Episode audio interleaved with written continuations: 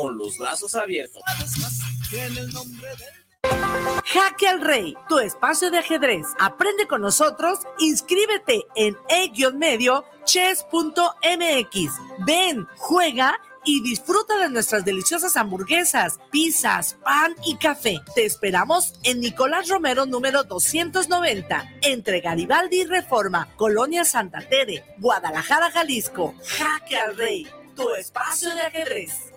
guanatosfm.net los comentarios vertidos en este medio de comunicación son de exclusiva responsabilidad de quienes las emiten y no representan necesariamente el pensamiento ni la línea de guanatosfm.net.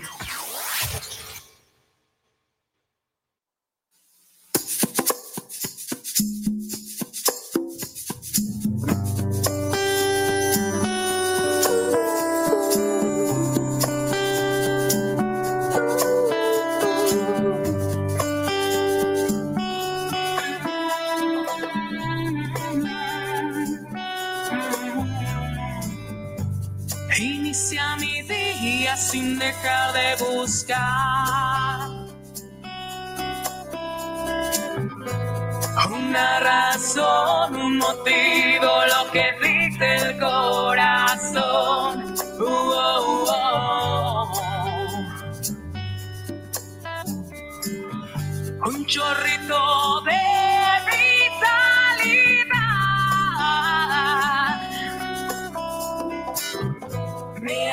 en medio del tequil el valor que faltaba enseguida.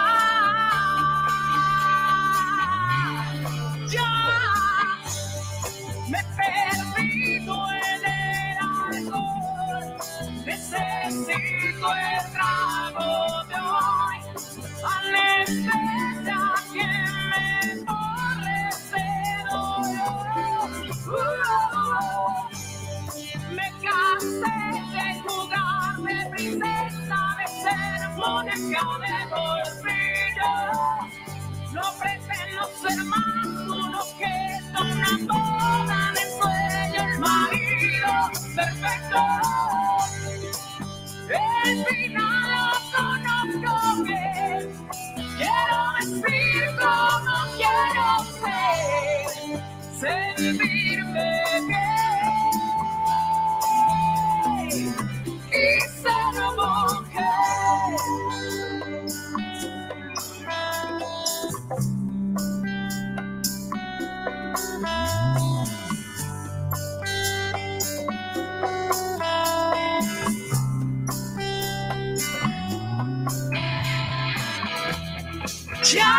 no, ya no, renunciaré a mis sueños. Ya no, ya no, soy uno que no. Ya no, ya no, este es mi momento. Ya no, ya me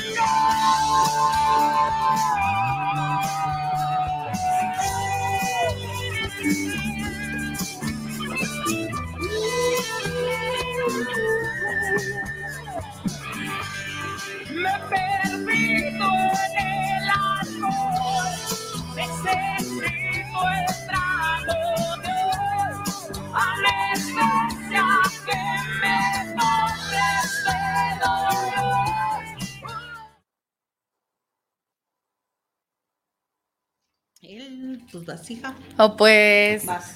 te oí hablar y dije, ya, ya me salvé. No, no te salvas. Pues bueno, muy buenas noches en esta noche de no sé ni qué día es de septiembre, 22. 22 de septiembre. Ya no sé, ya no sé. De- fíjate que del, pues del 19 me quedé ahí. Yo creo que a todos nos ha pasado algo así eh, después de estos Sí, acontecimientos tan fuertes que hemos estado teniendo. harta de vivir acontecimientos históricos. Ya, ya, por favor. Sí, si nos ponemos a pensar, se muere la reina. To- pasa todo eso. Escuchamos como por última vez en la historia de nuestras vidas probablemente el God Save the Queen No, Sí, probablemente. Sí, porque difícilmente va a haber otra reina. Sí, no, no, y aparte así en la línea de sucesión está imposible, está muy... mm, A ver, ¿quién es la...? Es la cuarta, a su programa, pero bueno, Ser mujer, en donde hoy vamos a hablar sobre la monarquía británica. ay, si me dan cinco horas para eso, yo muy feliz. No, claro que no. Ah, De igual manera, bienvenidos, bienvenidos a su programa Ser Mujer. En esta noche, del 22 de el septiembre. 22 de septiembre del 2022. Qué bonito, 22-22, muy bien. Ay, ¿qué nos dirán los números acerca de esto, de esta fecha? Sácalo. Sácalo, sácalo. Sácalo. 4, 9, 10, 11, 12, 13. Ven, te presto una hojita para que 17, 18, cuentes 19, con- 1, 9, 11. 11, Sí, o 10. 2 y 2, 4. A ver si préstame la hojita. nueve. Me parece mejor. Te va. Ok, bueno, nos Ahorita dejaron, les decimos. de hecho nos dejaron tarea practicar y creo que es una buena fecha para practicar. A ver, Es- ¿qué nos, A ver qué nos deparan qué los nos deparan números. los números? Este, pues una noche más y una noche más con un gran invitado. Eh, aquí nuestro queridísimo amigo eh, Doroteo Rodríguez, ¿o cómo te Ah, llamas? Doroteo Doroteo Arango. Sobrino de Doroteo Arango. Sobrino de Doroteo Arango. No, no, no, nada de eso. Con nuestro amigo Richard, con nuestro amigo Ricardo, Ricardo Bea, psicólogo, eh, con amplia experiencia en, en- en- en emociones, en la rehabilitación con personas que padecen un trastorno mental grave y profundo pero sobre todo un excelente ser humano, una persona muy consciente y que precisamente por ese ser humano tan maravilloso que es, es que sus pacientes lo quieren mucho y lo siguen mucho. Y eso es verdad, yo doy fe de eso. Fe y legalidad. Pues vamos a seguir con, con un temita que habíamos empezado hace dos semanas, en donde estábamos hablando de prevención del suicidio con motivo del Día eh, Internacional o del Día Mundial de Prevención del Suicidio y que de hecho pues todo el mes de septiembre es- el mes de la De la prevención del del suicidio, no el mes del suicidio. Sí. no, de la prevención del suicidio. Y en octubre es el mes de la salud mental. Ajá. Entonces, creo que hay mucho, mucha materia, mucho, mucho, mucha materia y mucho material de qué hablar. Pero hoy vamos a seguir precisamente con esto del suicidio, de la prevención del suicidio, porque este, pues, nos quedamos cortitos y había todavía muchísimo que comentar y muchísimo que sugerir y muchísimo que aprender y, y, pues, este, pues vamos entrando en el tema, Richard, en el, en el tema. No sé, este, pues primero preséntate, Odal. No sé, no sé. Ah, es cierto, gracias. dicen por ahí septiembre, mes de los temblores. Mes de los Ay, temblores. sí, ya. Ya nos quieren cambiar el título del, del mes patrio, Sí, va a ser septiembre. aunque no está, Septiembre. no está chido el título, no, No, está chido no lo que está. está pasando. No, Eh, no. Pues antes que nada, no puedo dejar de agradecerles, Angie, por la tan linda presentación, recibimiento. Nazarena, muchas gracias por recibirme nuevamente y por darle la oportunidad al tema, una segunda parte, que creo que todos compartimos aquí, que no- nos quedamos aquí como que ya pasó la hora. Sí, sí, Sí. había, había mucho por decir y por, eh, por escuchar también de las personas que nos ven, que nos escuchan que ojalá que tengamos este, muy buena participación para hacerlo más, eh, pues obviamente nuestro objetivo siempre va a ser aportar la mayor cantidad posible que, que necesiten eh, todos los que nos ven y los, nos escuchan. Y pues este, nada, pues este, después de, de los agradecimientos, pues, no sé, Angie, este, retomamos. Pues retomemos un poquito. poquito. así como haciendo una recapitulación de lo Sí. que habíamos comentado. Eh, habíamos platicado eh, sobre lo que era el suicidio y pues prácticamente el suicidio pues es ese acto de quitarse la vida uno mismo. Sí, ¿sí? O sea, me quito mi propia vida. Y, y veíamos eh, que no solamente eh, era importante hablar del suicidio como tal, sino también de, esas, de De esos comportamientos suicidas que luego suelen, suelen suceder, válgame la rebusnancia, eh, y veíamos que el comportamiento suicida, pues es una acción que nos puede llevar, que puede llevar a una persona a tratar de quitarse la vida, a cometer un acto que atente contra su vida, algo que se, con lo que se pueda autolesionar. Y se menciona, se menciona o, o se tiene como ejemplo eh, cuando una persona toma muchas pastillas, Ajá. una sobredosis de medicamentos, pero no necesariamente, eh, a lo mejor sí con la intención de morir, pero eh, es descubierto, es eh, la cantidad de pastillas no son las suficientes. se tomó paracetamol en lugar de tomarse algo más acá. Sí, el, tipo de pastillas que consume no es así como que para que se muera. Eh, en fin, este, eso, eso, eso puede ser considerado un comportamiento suicida.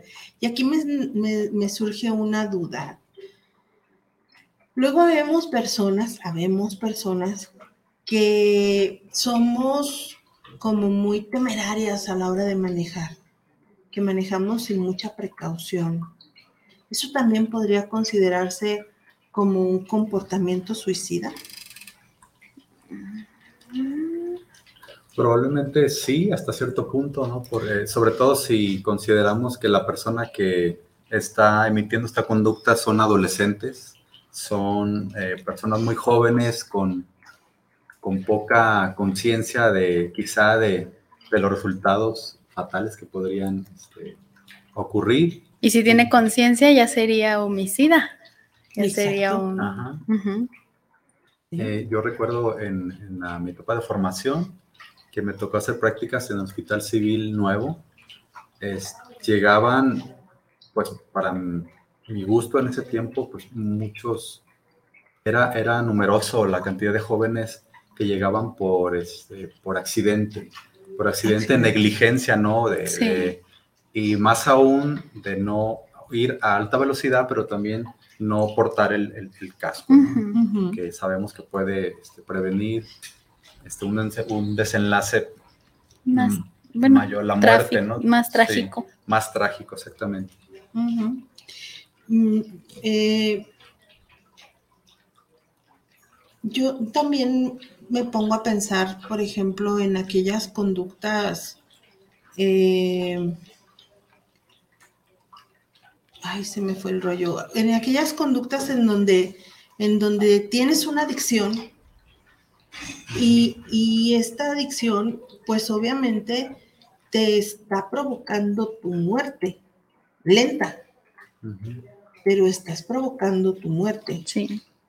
Entonces, también puede considerarse una conducta suicida, porque aunque, aunque lento, aunque no inmediato, sí sabes y si eres consciente que si tomas mucho alcohol, que si consumes drogas en exceso, que si este, eh, consumes alimentos eh, o un- una cantidad exagerada de alimentos o muchos alimentos con mucho azúcar o alimentos chatarra, eh, pues lógicamente estás atentando contra, contra lo más importante que, tiene, que tenemos todos, que es nuestra vida.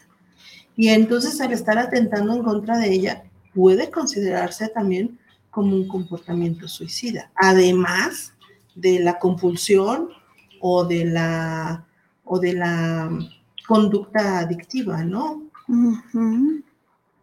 Creo yo. creo Así yo. es. Sí, creo que sí. Aquí este, me gustaría rescatar algo que comentamos la, la primera parte del tema, que ir identificando a las personas también que nos están escuchando. Podríamos decir que los niveles de intención eh, que llevan o que podemos observar eh, este, a las personas que primeramente dan evidencias o manifestaciones, mejor dicho, por niveles, que sería la primera este, ideación suicida. Ujú. O sea, que lo pienso, ¿no? Lle- Llega, estoy viviendo una situación muy difícil, muy complicada, y de repente llega a mi mente una idea de, ¿y qué será si dejo de existir? ¿Y qué será si muriera? Creo que estaríamos mejor si me muriera. Ujú, Si yo no existiera, sería más fácil para todos. Así es. Y ahí ya es una, como Una que la ideación. primer, el primer pasito, una ideación o pensamiento suicida. sí, pensamiento. Y este, vamos a ir viendo más adelante que es una de las eh, manifestaciones que hay que estar atento nosotros como familia, como amigos, eh, como maestros, como personas Fíjate cercanas. que eso justamente, porque, bueno, yo he conocido a varias personas en la vida que, que luego, no sé, o sea, que luego, por ejemplo, dicen ese tipo de comentarios y, y luego es así de, no, no te creas, es broma. ¿Cómo sabes cuando es broma y cuando no es broma? Pues es, es muy difícil porque la, la línea es muy delgada. Es muy delgada. Sí, es muy delgada. Eh, bueno, aquí podríamos ya considerar que si, eh, aquí va ya a intervenir, por ejemplo, cuánto conozco a la persona que está comentando esta frase, eh, aunque sea de broma, pareciera de broma, pero sí necesitaríamos este, estar atentos, poner atención y ver desde, desde dónde lo dice, desde el juego o desde, desde una planeación. Yo creo que ahí está esta parte de, de, de no tomar a la ligera cualquier comentario que se hace. Porque por ahí hay un dicho que dice, entre broma y broma la, La verdad, se asoma. exactamente. Entonces, este, incluso eh, hay estudios en donde se menciona que las personas que son muy graciosas realmente eh, esconden una personalidad eh, depresiva o suicida y, y lo único que hacen es como, como enmascarar esa parte y entonces eh, a través del chiste, de la guasa, de la broma, del, de lo gracioso que pueda ser, eh, esconden sus verdaderas intenciones. Hay, hay por ahí un consejo, un consejo, por así llamarlo, que es preguntar. Luego a la gente le da pendiente o le da temor preguntar. Preguntar. Sí, luego es como muy neta, difícil. ¿Lo que estás diciendo es en serio? Ay, no, no, no, no, no, no, o sea, en serio. Porque lo que me estás diciendo es grave y a mí me preocupas. Sí, entonces, lo que me estás diciendo es en serio. Porque luego hay gente que dice, es que no le debes de preguntar porque entonces le estás dando ideas. No, no le Como das un mito. Bueno, pero Los si ya tiene las ideas. Porque la idea ya está, ¿sí? La idea ya está. Más bien lo único que le estás haciendo notar es, me estoy dando cuenta de tu idea y aguas, porque ya hay alguien que se dio cuenta. Entonces, si hay alguien que se dio cuenta, no lo vas a poder lograr. Entonces, por eso es importante preguntar. Preguntar así exactamente. Lo estás, lo que estás, lo que me estás diciendo es en serio, o sea, porque no es una broma. ¿sí? ¿Y qué más? ¿Y qué más? ¿Y qué más? Ay, hay mucha gente ya comentando. Menciona Marta Padilla. Yo creo que nos vamos a ir así, ¿no? Para hacer esto un poquito más dinámico. Menciona Marta Padilla, pero muchas veces no logran el cometido, o sea, cuando hay un intento suicida, pero sí pueden dañarse un órgano vital con una sobredosis de algún medicamento. Sí. Sí, eso es muy, Totalmente. muy cierto. Eso es muy cierto. Y también muchas veces no, no sabemos que la persona que tiene ese intento suicida eh, está enferma o está pasando por un momento muy difícil. Y esa es como, como la manera que tiene para decir, hey, necesito ayuda, porque no sabe de qué otra manera puede pedir. Ujú. Tristemente. ¿Qué más, Richard? ¿Qué más? Ok, pues bueno, aquí ya este, entramos como al segundo nivel. Primero es, era la ideación, ¿no? Primero es una idea y después viene la, la tentativa. Es decir, busco maneras de hacerme daño, de, de terminar con este dolor. Mencionábamos la vez pasada que no necesariamente es que las personas se quieran morir como tal, no es literal, sino que de manera general y- y quieren acabar con el dolor, quieren acabar con esa situación insoportable eh, que viven y no encuentran alternativas, no encuentran ya salidas. Eh, y, y luego encontramos ¿no? también a, a- a personas que nos han conmocionado, que nos han sorprendido de, de, eh, aquí recuerdo ahorita, me llega a la mente este em, participante de, de- de la, esta canción era, yo tengo una bolita que me sube y me baja, ¿cómo se llama? Ah, Esa agrupación. sí. de, que- Garibaldi. Garibaldi. Garibaldi, sí. gracias. De Garibaldi. A ver, ¿cómo va la canción? Yo tengo una bolita que me sube y me baja. Ay. Así mero. Fíjate por, por qué me acordé. Por la bolita. La bolita. La bolita que te sube. Sube, sube, sube, que sube. Pero bueno, eh, que eh, pareciera que nadie se daba cuenta, parecía, cuando ya sucedió el, el evento, pues todo, toda la gente así como sorprendida, ¿no? Y una vez Ujú. puede pensar, pues esta persona era, era cantante, pues a lo mejor vivía bien, tenía un- una, una buena calidad de vida, pero nadie sabía, ¿no?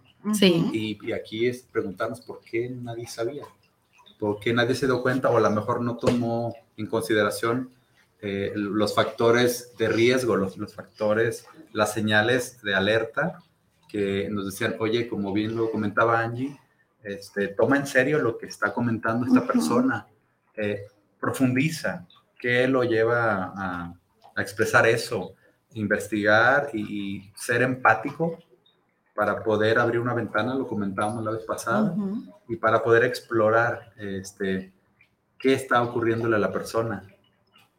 Este, em, bueno, es, eso es para empezar, ¿no? Y pues hay, sabemos que hay mucha creatividad, mu- muchas formas de que la gente intenta, ¿no? De, de- de llegar a, a este acto y pues eh, que a veces lo hacen, también pueden hacerlo eh, pues a escondidas porque Sí. lo que quieren es mm, eh, lograr el cometido y pues hay una variedad de, de formas, ¿no? Que luego nos damos cuenta que suceden. Sí, efectivamente. ¿Y cómo, cómo podemos saber? Eh, ¿Cómo podemos saber o cómo podemos distinguir quién, cómo, qué ¿Cuándo, a qué señales? ¿Cómo, ¿Cómo me puedo dar cuenta de lo que está sucediendo con la otra persona? O sea, porque definitivamente y difícilmente te va a decir, oye, es que Al no- chile me quiero morir. O me Sí. quiero morir.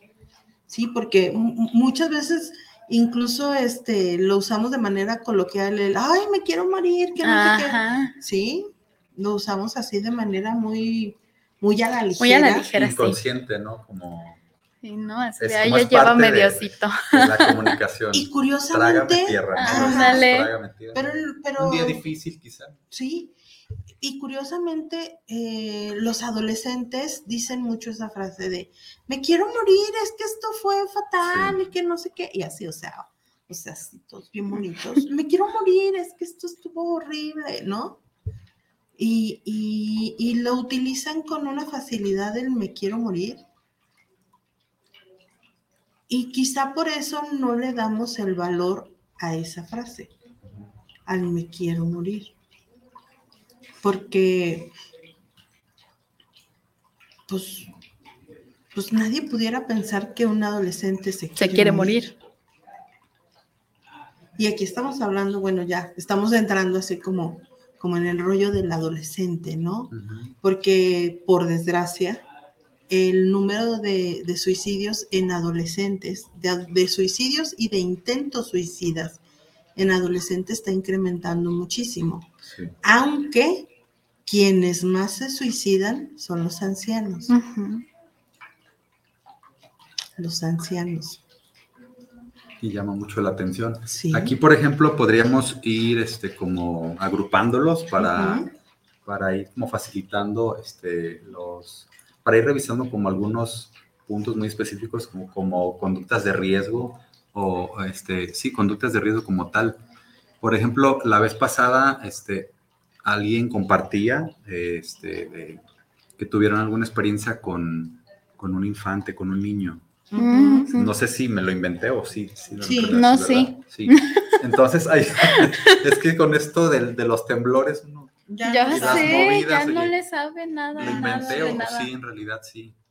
Sí no lo compartieron. No, sí, sí. Sí. Sí, Por sí, ejemplo, este, a mí me impresiona, me impresionó el otro día, yo le- les, comentaba a ustedes ya Ujú. este, fuera del, del programa, que cuando se trata de los niños es algo que me toca mucho, yo creo que a todos, por ser quienes son, ¿no? por Ujú. este, estas personitas tan importantes en nuestras vidas. Dice la Ruca Salcido que ella fue la que lo comentó. Ah, gracias Ruca por refrescarme la, sí. Sí, sí, no, la ya. memoria. no soñaste. No, gracias, porque ya me No estaba fue el preocupando. Sí, no fue el temblor. No fue el temblor, muchas gracias.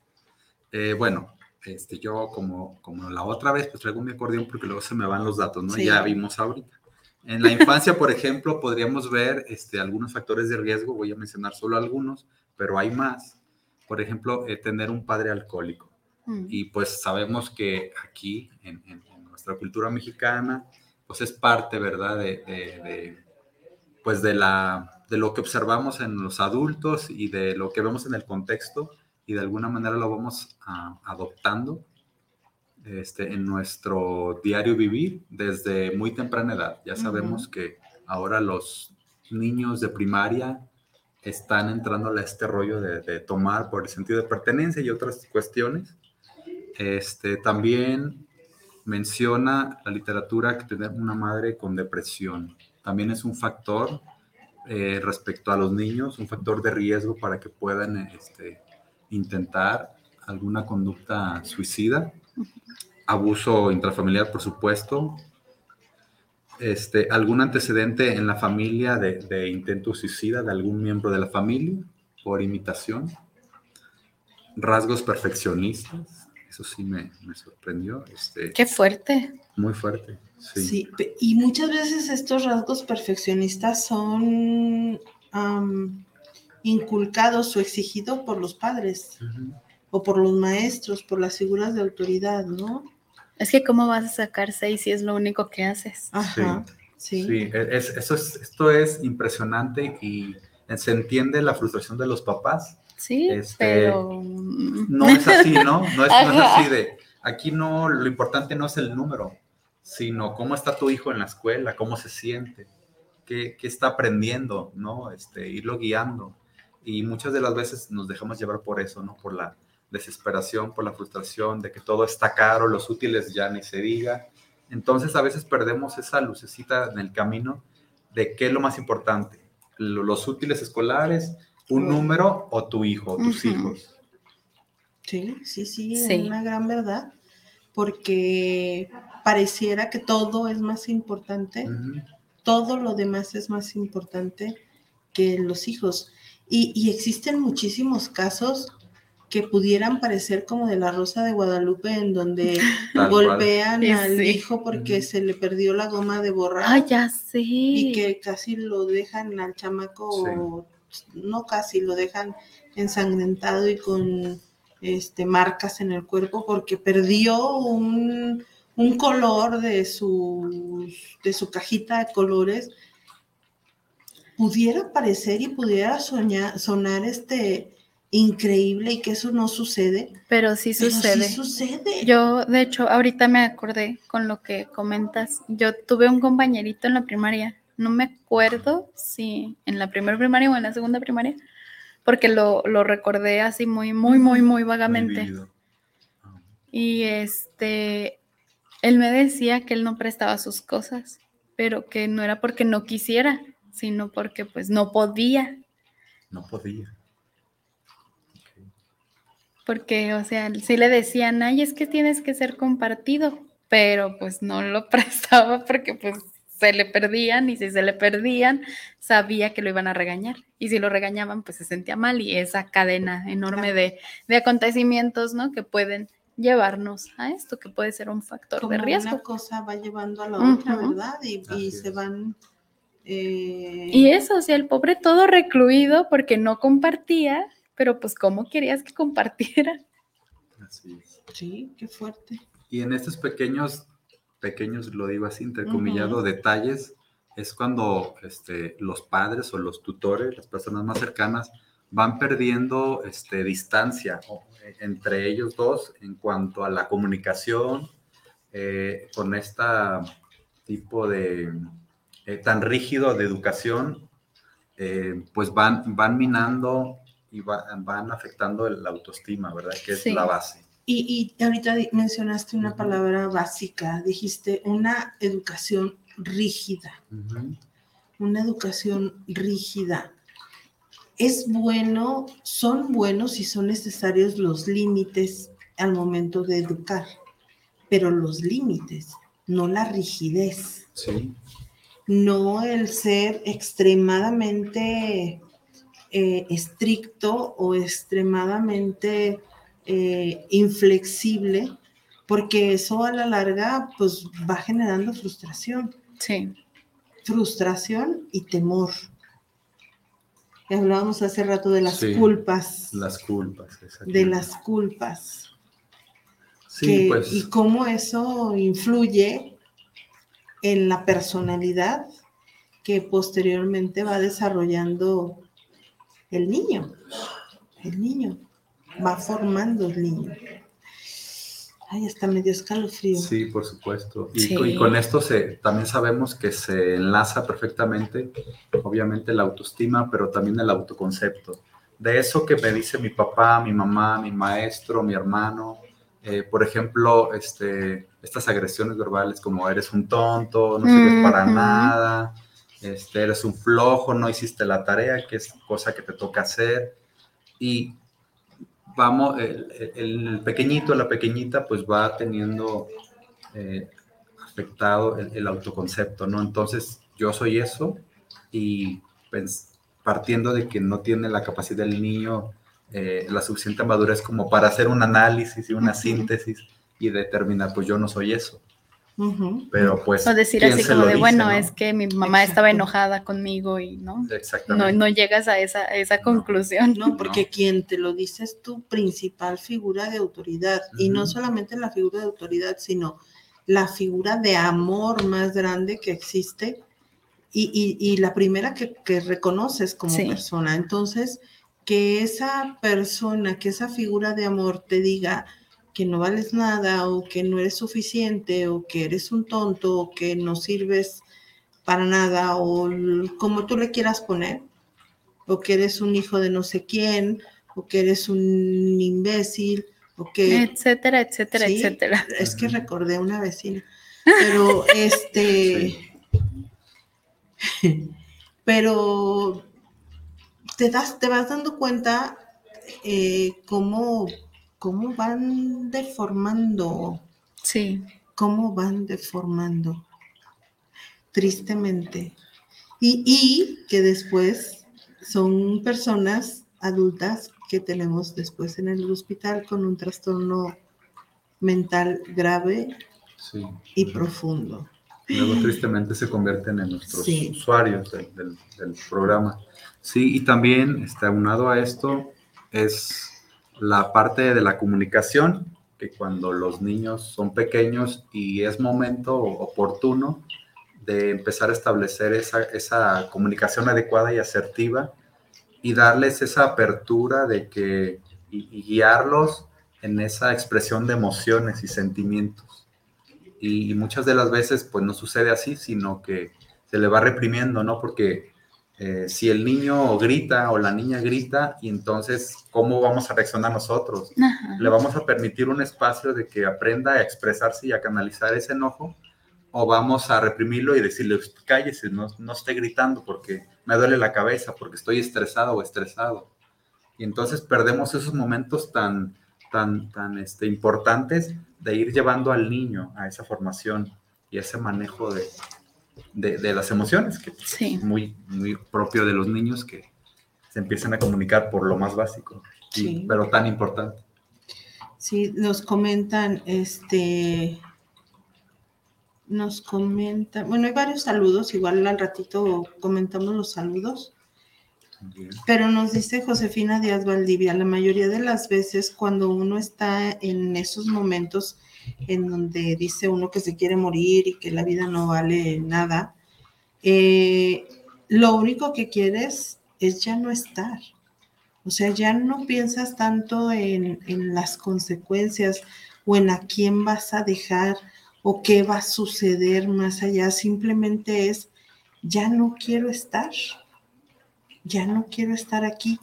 Y menciona también Ángeles Trinidad Padilla, eh, que, que palabras como burro o tonto son palabras que nunca se le deben de decir a un niño. De acuerdo. De Sí. acuerdo totalmente. Sí, aunque, pues bueno, podríamos cambiarle la connotación a burro como alguien muy dotado. Entonces a lo mejor ahí puedes decir que sí. Ahí probablemente diga, bueno, no está tan malo eso. Sobre todo en nuestra cultura. ¿no? Sí, hombre. Seguimos, Richard. Bueno, este, si no hay más comentarios acerca de, de esta etapa, pues vamos, vámonos ya de lleno a la siguiente etapa que es la adolescencia, que también aquí vamos a, va a ir variando un poquito, ¿no? Este, los, las conductas de riesgo que vamos a poder estar observando en nuestra casa, en la escuela, con nuestros niños cercanos. Vamos a hacer así como un, un- un pequeño cierre de, de- de la etapa de la de la niñez. etapa de la niñez. Sí, papá alcohólico, mamá, Mamá depresiva. depresiva. Violencia intrafamiliar. violencia intrafamiliar. es eh, esto eh, Antecedentes. afectación- sí antecedentes de, de, De otros de- de suicidio en la familia Ajá. este pues también el bullying El tan, tan- bullying. tan mo- esa palabra tan sonada actualmente verdad que antes le llamábamos carrilla en nuestros tiempos bueno en mis tiempos no sé Sí. Fíjate, comenta Epi Ambris. A mí mi mamá una vez me dijo que, seri- que, que no servía para nada y me hizo sentirme muy chiquita, como si yo no fuera nada. Pero también el papá de su hija le decía que era una inútil y se lo hacía creer. O sea, cómo lo que te pasa de niño, luego algo sucede y te lo confirma. Ajá. sí Sí, o sea, esas cosas tan crueles que a veces suceden en la vida. Marta Padilla dice que también no se debe de hacer comparaciones con los hijos porque eso también los daña mucho. es muy grave hacer comparaciones Sí, muy cierto, muy cierto. Eh, ¿Qué más, Richard? ¿Qué más? pues de esto eh, también ahorita me, me, ayudaste a recordar Ujú, el, el- el tema de, de las heridas de la infancia, ¿no? Que Sí. tanto minan y que tanto, tanto daño hacen a medida que, que la persona va, va creciendo, va evolucionando, va creciendo más bien, Va creciendo. ¿sí? Y, y cómo esa, esas heridas las vamos llevando a través de nuestras etapas de la vida. Y se pueden incluso hasta replicar, ¿no? En, en alguna otra persona. Porque, bueno, por ejemplo, no, no solamente como con tus hijos, sino incluso con tus parejas o con la gente en la que te- con la que te relacionas normalmente, pues tus amigos o pues gente, bueno, vamos, gente que no, que ni la debe ni la teme, pero pues Sí. se replica la situación. Yo Sí, recuerdo cuando, cuando era cuando era adolescente, recordar un caso de un niño que se aventó por la ventana porque se creía Superman, porque se creyó Superman. Y como Superman pues era volaba, entonces el niño se aventó de la ventana porque iba a volar. Entonces, también esa parte de las ideas fantasiosas, Fantasiosas. cómo pueden influir en, en los actos que luego toman los niños. Igual esto no puede considerarse un suicidio, No. no, porque es a través de una idea, de una fantasía, el niño cree y no lo hace porque se va a morir o porque sabe que se va a morir o se quiere morir, no, sino porque la fantasía le dice que, que, La idea de ahí volar. está. que puede volar, que puede volar. Entonces, ay no, Dios de mi vida, ay Jesús del huerto. Es correcto. Pues hay que estar muy atentos en, en Sí. cómo les hablamos a los niños, cómo nos dirigimos a ellos y, y, este, y de parte de nosotros los adultos ir teniendo esa conciencia, ¿no? De, de cómo ya estamos comentando entre todos, cómo les va afectando esa manera de cómo nos comunicamos con ellos y cómo ellos van forjando su, su autoestima, su autoconcepto, que luego va a trascender, como bien lo decía Nazarena, en las demás etapas de, de la De vida, la vida. de la vida del ser humano. Mira, hay un comentario de, de, de Pina, otro comentario de Pina, que dice, y me parece que es como muy ad hoc con lo que estamos diciendo, que cuando uno es niño se cree todo lo que nos dicen. ¿sí? Menciona cosas negativas, pero pues también nos creemos cosas muy pues, positivas. Sí, también, también sí es cierto.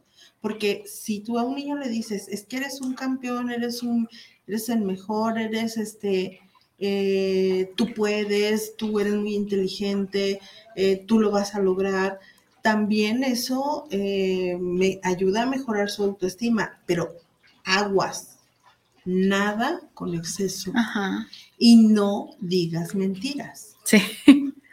Porque luego es, es que tú eres el niño más hermoso del mundo y el canajo está así como chango. No, no, o sea, no. No, no, y lo peor es que no lo puedes decir porque va a llegar al mundo, ¿sabes? O sí, sea, sí, a lo mejor a tus ojos es el niño más hermoso del mundo, pero va a llegar a la primaria, que ya los morros ya están más, Así es. más Sí. canijos y sí te dicen así de, ¿cuál eres el vato más hermoso? Claro que no. comienzan a decirte changuito, comienzan a decirte, te empiezan a poner Yo apodos. me acuerdo de un compañero que le decían Dumbo. Yo jamás supe cómo se llamaba. Se llamaba Dumbo. Dumbo. Se llamaba Dumbo. Claramente sabemos cómo era su, su, Sí. Su Podemos- físico, Podemos ¿no? imaginar cómo Ujú. era, Podemos imaginar por qué era Dumbo. Sí, tristemente. tristemente. Porque eso significa que todos nosotros hemos pasado por una situación así. Así es. Sí, esto, esto tiene que ver en, en- en parte con la cultura, ¿no? De, de- de que los sobrenombres este, muchas de las veces nacen en el seno familiar. Sí. Se Sí. les empiezan a, a- poner, a lo mejor sin ninguna mala intención, pero no sabemos cuánto le puede estar afectando al niño o a la niña este apodo, ¿no? Sí, Changuito, mi changuito. mi changuito, mi changuito Yo reggae. soy un changuito. Mi changuito reggae, mi hijis. Sí. Entonces pasamos de la niñez a la adolescencia. Palabra tan maravillosa, adolescencia. O sea, que Duele. todo Que te duele. Todo duele y Todo duele. crecer duele y, y empezar a madurar duele. Y fíjate que, Y que- el cuerpo duele. exactamente. El cuerpo duele. Porque como estás creciendo, estás en el último estirón, dijeran los, los ancianos, los ancestros, eh, duele el cuerpo. Pues es que imagínate, el, el hueso se estira. Qué horror. Qué horror de especie somos el ser humano. ¡Qué maravilloso! Sí, pero qué miedo, Qué imagínate el maravilloso. esqueleto haciéndose grandote Como Plastic Man. y terminando. O sea, porque según yo también tenemos, no sé si menos o más huesos cuando nacemos, una cosa así, ¿no? Había leído en algún momento Creo que tenemos que eran más. como más y luego ya como que se Se juntaban y Sobre ya todo se los hacían huesos de la cabeza. Ajá. Ay, Sí, sí, eso es, eso es maravilloso. sí, sí, no lo niego, pero Eso es ay, maravilloso. ¿no te da cosa? ¿qué hacer? Yo veo que mi chamaquito eh, está pasando por, el- por algunas situaciones así. Eh, llega y me cuenta que en su escuela le hacen, se burlan de él, que no, que no lo pelan, porque luego también eso, que no les hagan caso. Bueno, pero brincos da si te cuenta también, ¿no? Porque Sí. es una etapa muy difícil de la vida. Porque Sí. realmente si tu hijo llega y te cuenta, dale gracias a Dios porque puedes hacer muchas cosas. Pero entonces, ¿qué pasa cuando no te cuentan? Tú ya dijiste que son esos factores de riesgo de un niño, pero ¿cómo me puedo dar cuenta que mi hijo está atravesando, le está pasando algo de eso por su cabecita? Sí. Bueno, de manera general, este, tenemos que observar conductas atípicas o conductas extrañas. Una de ellas, no tan extraña, pero muy, evi- muy evidente, puede ser el aislamiento, que se empieza a aislar, que, que empieza a dejar, este, eh, a, a presentar irritabilidad, por ejemplo, muy manifiesta. Y por lo general, este, el adolescente no se comportaba así. Eh, y bueno, también habrá que distinguir qué es de la adolescencia y qué es de algo que le está afectando, Sí. que le está perjudicando mucho su existencia. Eh, también, bueno, otros factores en cuanto a la adolescencia. Aquí aparece de nuevo este, una niñez con riesgo suicida. Es decir, aquí ya viene arrastrando ese factor de riesgo que se puede potenciar en la adolescencia por obvias razones. Eh, también ah, empieza el abuso de sustancias, ¿no? El cigarro, el alcohol, eh, y es impresionante saber eso y decir eso. Ujú. Y también algo que tenemos que recalcar es que algunos niños, adolescentes debutan en enfermedades mentales eh, suicidógenas, eh, como eh, trastorno bipolar, Ujú. trastorno límite de la personalidad, que ya se van perfilando para un, para un este, diagnóstico de esta magnitud. Y algo bien importante que también vamos a empezar a observar, la desesperanza, ¿no? Un adolescente te empieza a decir, no sé, ¿qué, qué podríamos, tú que estás más cerca de, de, de que pasaste De la adolescencia, adolescencia. Nazarena, Gracias.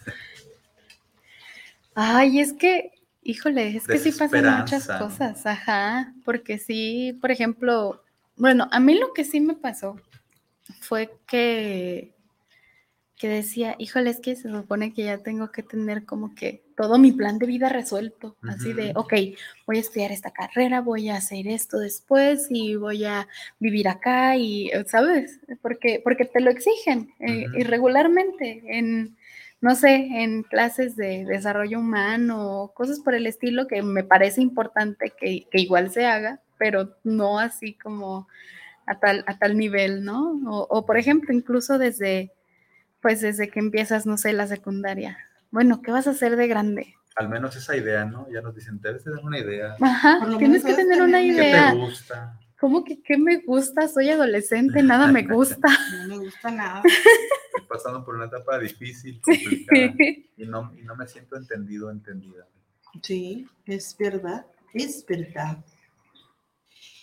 Y, y- y fíjate, ahorita mencionabas lo de las eh, los trastornos que pueden tener eh, esa ideación o esa tendencia al suicidio.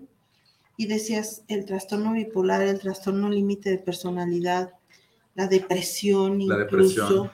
eh, el trastorno de estrés postraumático, este, la misma esquizofrenia, La misma esquizofrenia. eh, es correcto. eh, cuestiones de, de una vida muy estresante, de someterse bajo una vida de mucho estrés, el- la mala gestión de emociones, todo eso nos lleva a... Ojo con eso, porque todos estas, estos trastornos eh, aparecen en la, comienzan los primeros síntomas en la adolescencia. Qué fuerte. Sí, muy fuerte. se gestan durante la adolescencia. Fíjate, la, en la- deficiencia de salud mental. Es en donde pueden eh, darse esas pinceladas de lo que puede suceder. Entonces, el- la labor de los padres y maestros es imprescindible, es, es, es- debe ser así un marcaje personal, un marcaje así fregoncísimo. A mí por eso luego me preocupa muchísimo cuando, cuando, cuando la gente dice, ay, es que, este, qué felicidad, voy a tener un bebé. O sea, sí. ¿Y? ¿Estás consciente de, De verdad lo de que todo es tener un implica bebé? tener un bebé? O sea, un, mientras lo traes en Y la el tener el bebé es fácil, fíjate. tú ahí lo traes, no pasa nada. Pero cuando sale, aguas, Empieza el desafío. aguas. Y por ahí dicen, cuando están chiquitos los problemas son chiquitos y cuando van creciendo los problemas van creciendo y cuando están grandotes los problemas son grandotes.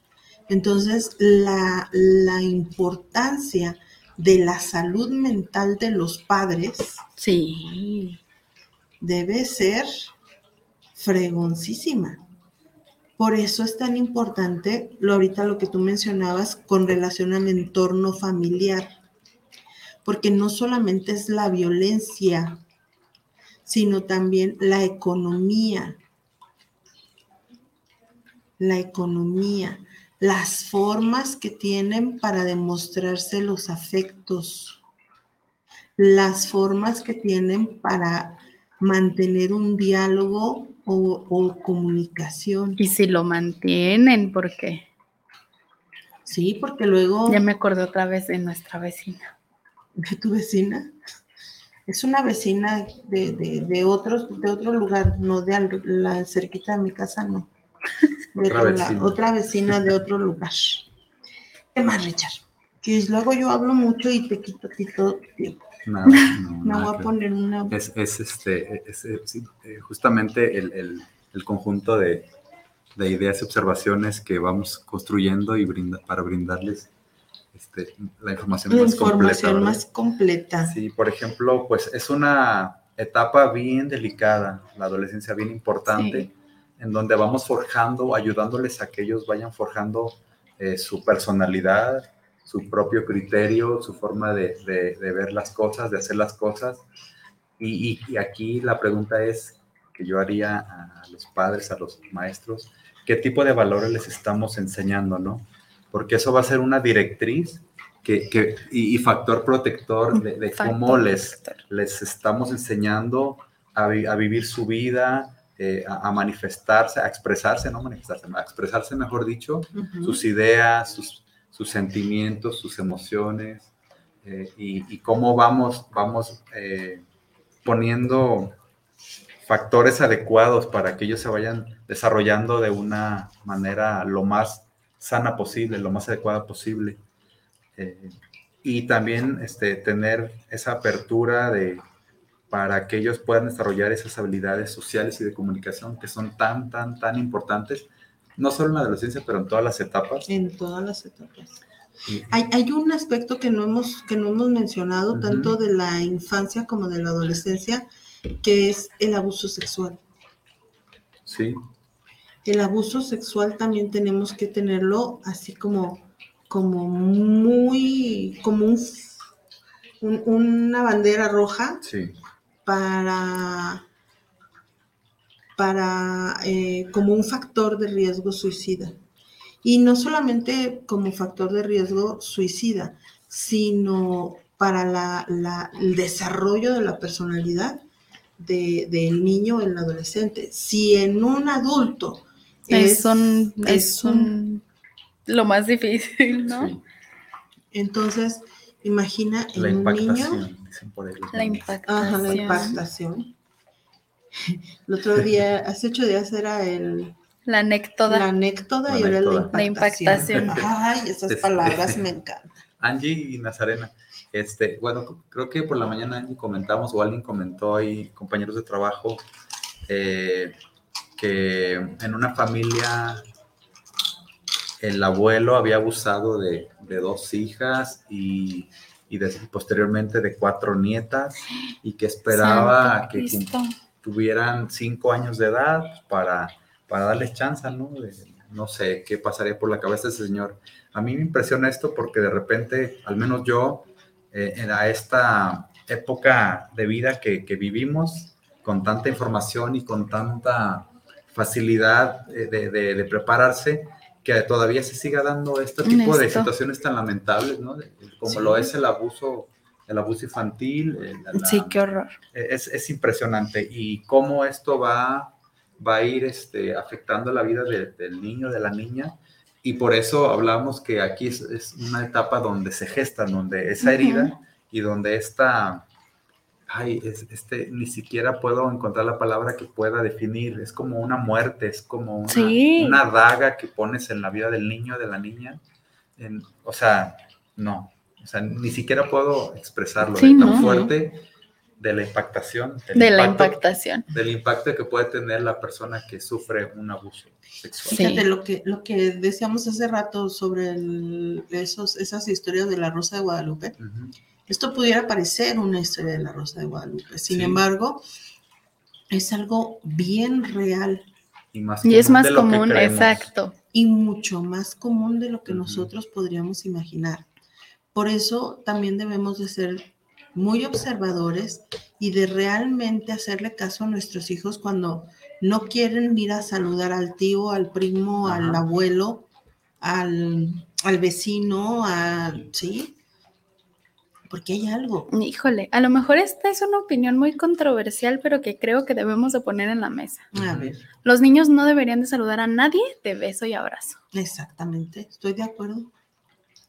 Es, es, sí, es muy delicado. Sí. Sobre todo en nuestra cultura, como ya lo estamos exponiendo. Porque siempre es así de, ay, ya llegó tu tía, no la vas a saludar y tienes que ir a saludarla así como, ay, tía, la que nunca he visto jamás de los jamases, ¿no? O sea, es, es peligroso, Es peligroso. pero es parte de la cultura. Es parte de la cultura y aquí hay que estar este, muy atentos, padres, este, hermanos mayores, maestros de, de cualquier manifestación que los niños pueden expresar y de repente por no verse mal, por este, no le creemos cuando los niños manifiestan, eh, no quiero ir con mi tío, no quiero ir con mi vecinito, porque por lo general sabemos que estas personas que cometen estas atrocidades son personas muy cercanas a los niños y a las niñas y a los adolescentes.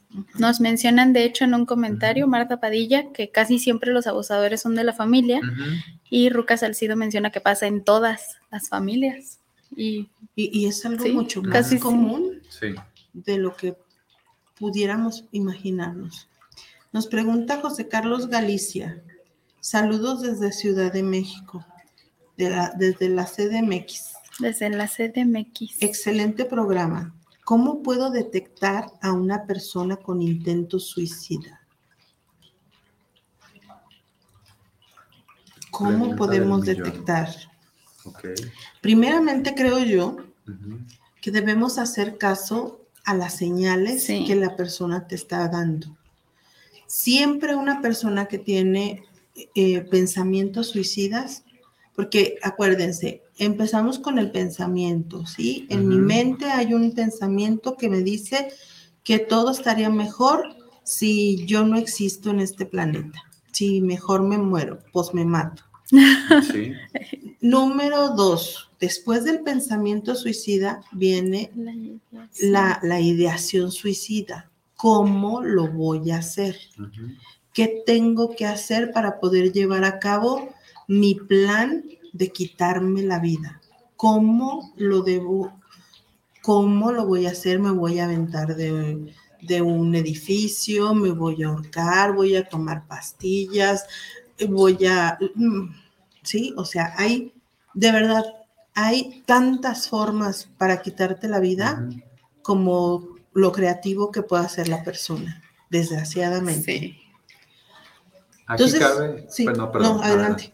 Aquí cabe mencionar, eh, ahora que hablas de las formas, de cómo la gente este, eh, utiliza para, para quitarse la vida, ¿cuáles son las más comunes que muestra la literatura? ¿no? El- una de ellas es, es el ahorcamiento, ahorcamiento. el ahorcamiento, la asfixia, este, el uso de un arma de fuego, productos este, químicos de, para envenenarse, El veneno, sí. el veneno. Este, entonces, bueno, un poquito para ir respondiendo a, Al, al- a José a Carlos José Galicia. Carlos, este, pues tomando en cuenta estas formas que ya la literatura este, menciona, que son las más comunes, pues estar atentos a este tipo de cosas, ¿no? Si, por ejemplo, ah, primero que si lo está verbalizando, que se quiere matar, que se quiere morir, que ya no aguanta esta vida, o también si empieza a, a, a comprar, este, O a regalar. a regalar, a regalar objetos eh, personales que de otra manera no, la- no las compartiría, no las regalaría porque son algo importante para ellos, este, es- a, a conductas, a conductas atípicas, como ya lo mencionábamos, este, de, de enojo, eh, a- Aislamiento. aislamiento, desesperanza, ¿sí? Desesperanza. Este, El despedirse de la gente. despedirse. Esa es una señal así muy, muy, muy fuerte. Y casi siempre, casi siempre hay alguien a quien le cuentan, así como escondidito, la idea que tiene. Entonces, de la idea, de la planeación, viene la acción Sí. El intento, el intento, o sea, ya sé, eh, porque incluso puede ser hasta, oye, este, ¿dónde puedo comprar veneno para ratas? Para ratas. ¿Sí? Pero luego el otro es malísimo para las pinches indirectas y es así, ah, Simón, allá en la ferretería. Puede ser. Pero, pero entonces ahí, ahí hay algo bien importante, ¿qué tanto conoces a la persona?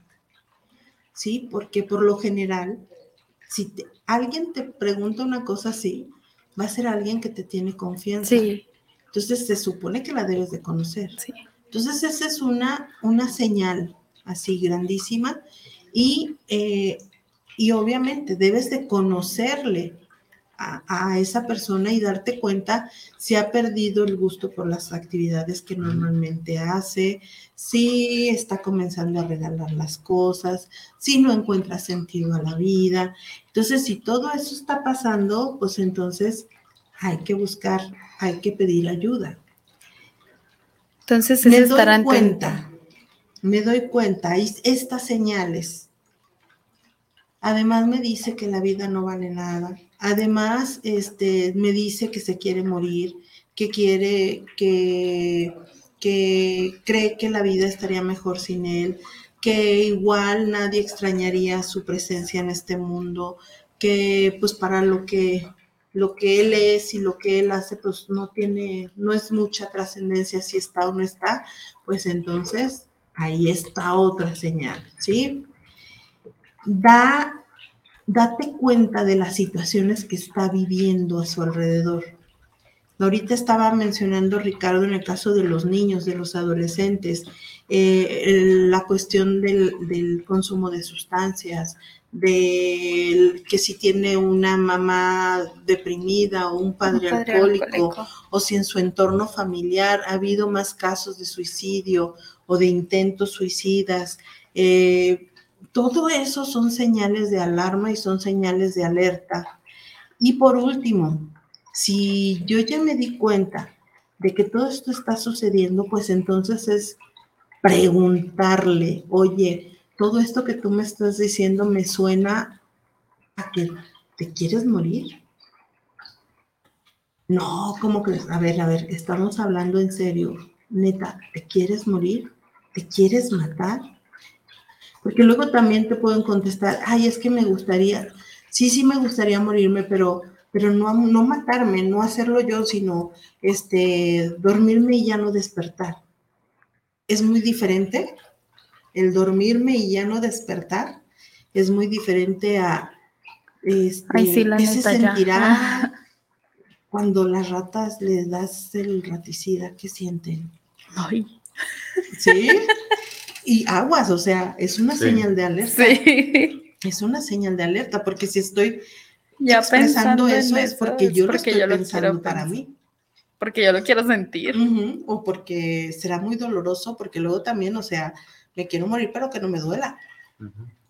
¿Sí? Pues ya me duele todo, ¿para qué me duele la muerte también, no? Entonces, ¿qué hacer? Pues entonces, hablar ah, eh, en casi, no en casi, en todos los estados de la República hay este, números de atención en crisis. Está la línea de la vida, ¿no? Está la línea de la vida. Aquí en 075. el aquí en- en 075 es en el Salme. Eh, y es los siete días de la semana, las 24 horas, y entonces todo el tiempo en el 075, aquí en Jalisco, aquí en Guadalajara, puedes llamar. Y creo que la línea de la vida nacional es 074. No sé, ahorita lo No investigo y ahorita lo decimos. Eh, nos vamos a ir a un pequeño corte para también nosotros agarrar aire y este y organizarnos un poquito aquí porque todavía no tenemos mucha mucha información, pero nos damos un pequeñísimo corte y regresamos en unos momentos. Estamos aquí en Ser Ser mujer.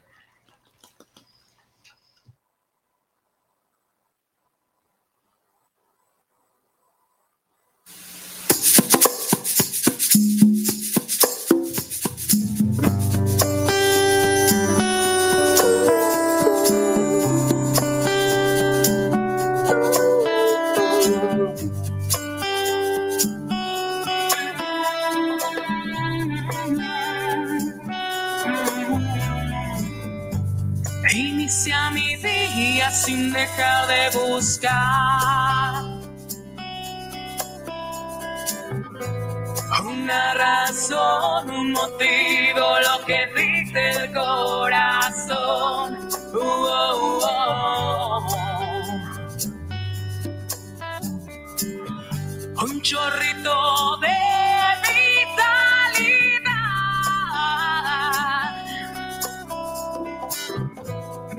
hallado en medio del tequila el valor que faltaba enseguida. Ya me he perdido en el alcohol, necesito el trago de hoy, anestesia que me ese dolor. Uh. ¿Necesitas dinero? Tenemos dinero para ti. Tenemos. Grupo Financiero por ti. Líderes nacionales en asesoría financiera. Desde 50 mil pesos hasta 10 millones de pesos. Si necesitas dinero, lo tenemos sin trámites engorrosos. Sin checar buro de crédito. Sin comprobantes de ingresos. En tan solo 72 horas. Solicita desde 50 mil hasta 10 millones de pesos. 10 años nos respaldan. En asesoría financiera con el interés más bajo del mercado. Somos toda una realidad. Apúntalo y anótalo. Grupo Financiero por ti. Llámanos a los teléfonos 55 32 84 10 19 y 55 17 74 89 97. WhatsApp 55 24 95 89 13.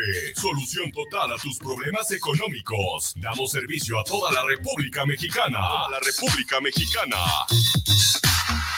Esta semana en la Hora Nacional aprenderemos a volar. Así es, estará con nosotros Rolando López Aldaña para hablar de las carreras enfocadas en la aeronáutica que tendrá el nuevo plantel de Secati.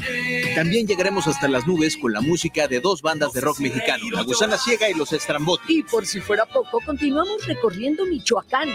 Ahora sí, el cielo es el límite. Fernanda Tapia, Y Sergio Bonilla los esperamos este domingo. esta es una producción de RTC de la Secretaría de Gobernación. Gobierno de México. Viviendo lo Divino, un programa donde encontrarás herramientas e información para tu desarrollo personal y espiritual. Nueva emisión los miércoles a las 9 de la noche en guanatosfm.net y la fanpage de Viviendo lo Divino.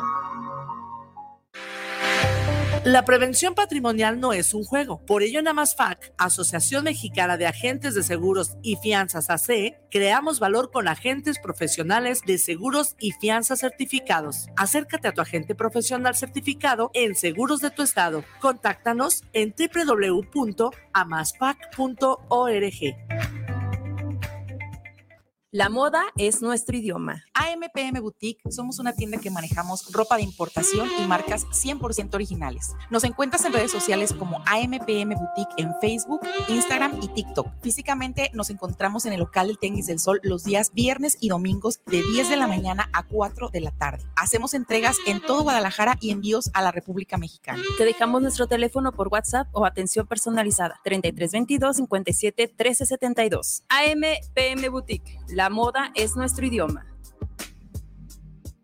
Celebremos el 25 aniversario del Festival Internacional de Piano en Blanco y Negro, del 3 de septiembre al 2 de octubre en el Auditorio Blas Galindo del Centro Nacional de las Artes, Río Churubusco y Tlalpan, Ciudad de México. Deleítate con grandes exponentes del piano en un solo escenario. Consulta la programación en cenart.gov.mx. Te esperamos. Secretaría de Cultura. Gobierno de México.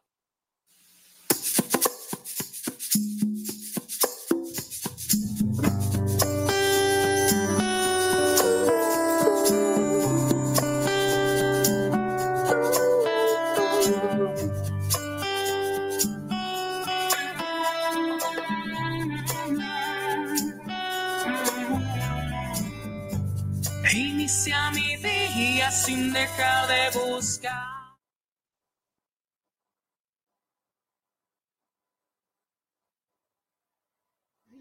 Sí, no Qué inventes. violencia.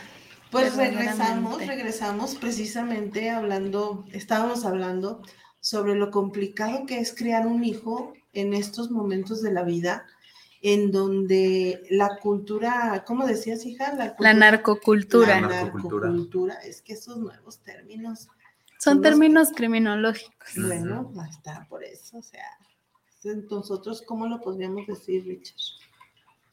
La Eh, narcocultura. La narcocultura. sí, estamos de acuerdo con Nazarena. Sí, la Sí, narcocultura. la narcocultura se Me parece muy bien, muy ad hoc. Les recuerdo que la criminología es una ciencia interdisciplinar en donde existe la psicología también. Claro, Entonces, ahí está. Sí, la antropología y la historia. Congeniamos perfectamente. Totalmente. La sociología. Sí. La sociología, sí, totalmente. La medicina, incluso las matemáticas. Sí. Este, sí, en cuestión de estadísticas y todo ese relajo. Así es. Y comentábamos precisamente cómo, cómo es complicado criar hijos en medio de, este, de esta narcocultura, porque Richard nos compartía eh, pues una experiencia de unos vecinitos. Ay, es que esos vecinitos dan mucha, mucha, mucho material. Ay, sí. ¿Que jugaban a qué, Richard?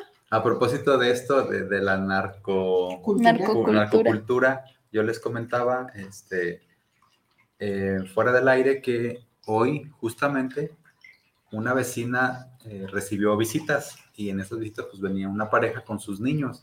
Entonces con los hijos de, la, de mi vecina y los niños que llegaron, pues empezaron, ya sabes, a jugar y, y el tema, pues adivinen cuál fue. Vamos a jugar a, a matarnos. Y lo curioso era de cómo, cómo llevaban la dinámica, el, el que estaba el líder. Desafortunadamente, este, mira, el- vamos a ahorita jugar a matarnos y yo primero te mato, eh, perdón, tú me matas y luego yo revivo y te mato. Aquí, bueno, es el, el tema a lo donde queremos llegar es, es que este, la violencia, ¿no? Sí. Y cómo la influencia y esta cultura del narco, narcocultura, sí, y, y- y la, los medios de comunicación y donde sea estamos viviendo eh, esta cuestión de la violencia manifestada en, en- de todas formas. ¿Cómo, cómo volvemos a la fantasía? ¿Cómo es revivo? Me matas, revivo y te mato. ¿Eh? ¿Y cuántos casos vemos en las noticias en donde una persona mata a otros y después se mata? ¿Sí? Mata primero a más gente y pues para salir del problema Se mata. comillas, se suicida, se quita la vida. Y a lo mejor lo decimos así como, como muy fácil o como muy sencillo, pero el trasfondo que tiene es muy fuerte. Muy fuerte. Muy fuerte.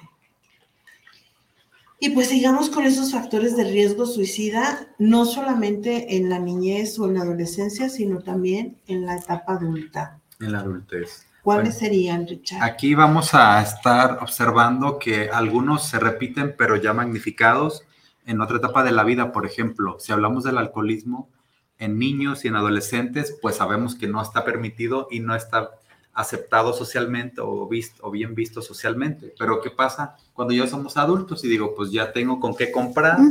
Está, está chido y, y me ayuda a formar parte de un grupo. Y, y bueno, este, no nos damos cuenta que este factor, este alcoholismo, es uno de los factores que van a aparecer aquí como factor de riesgo. Consumo de drogas.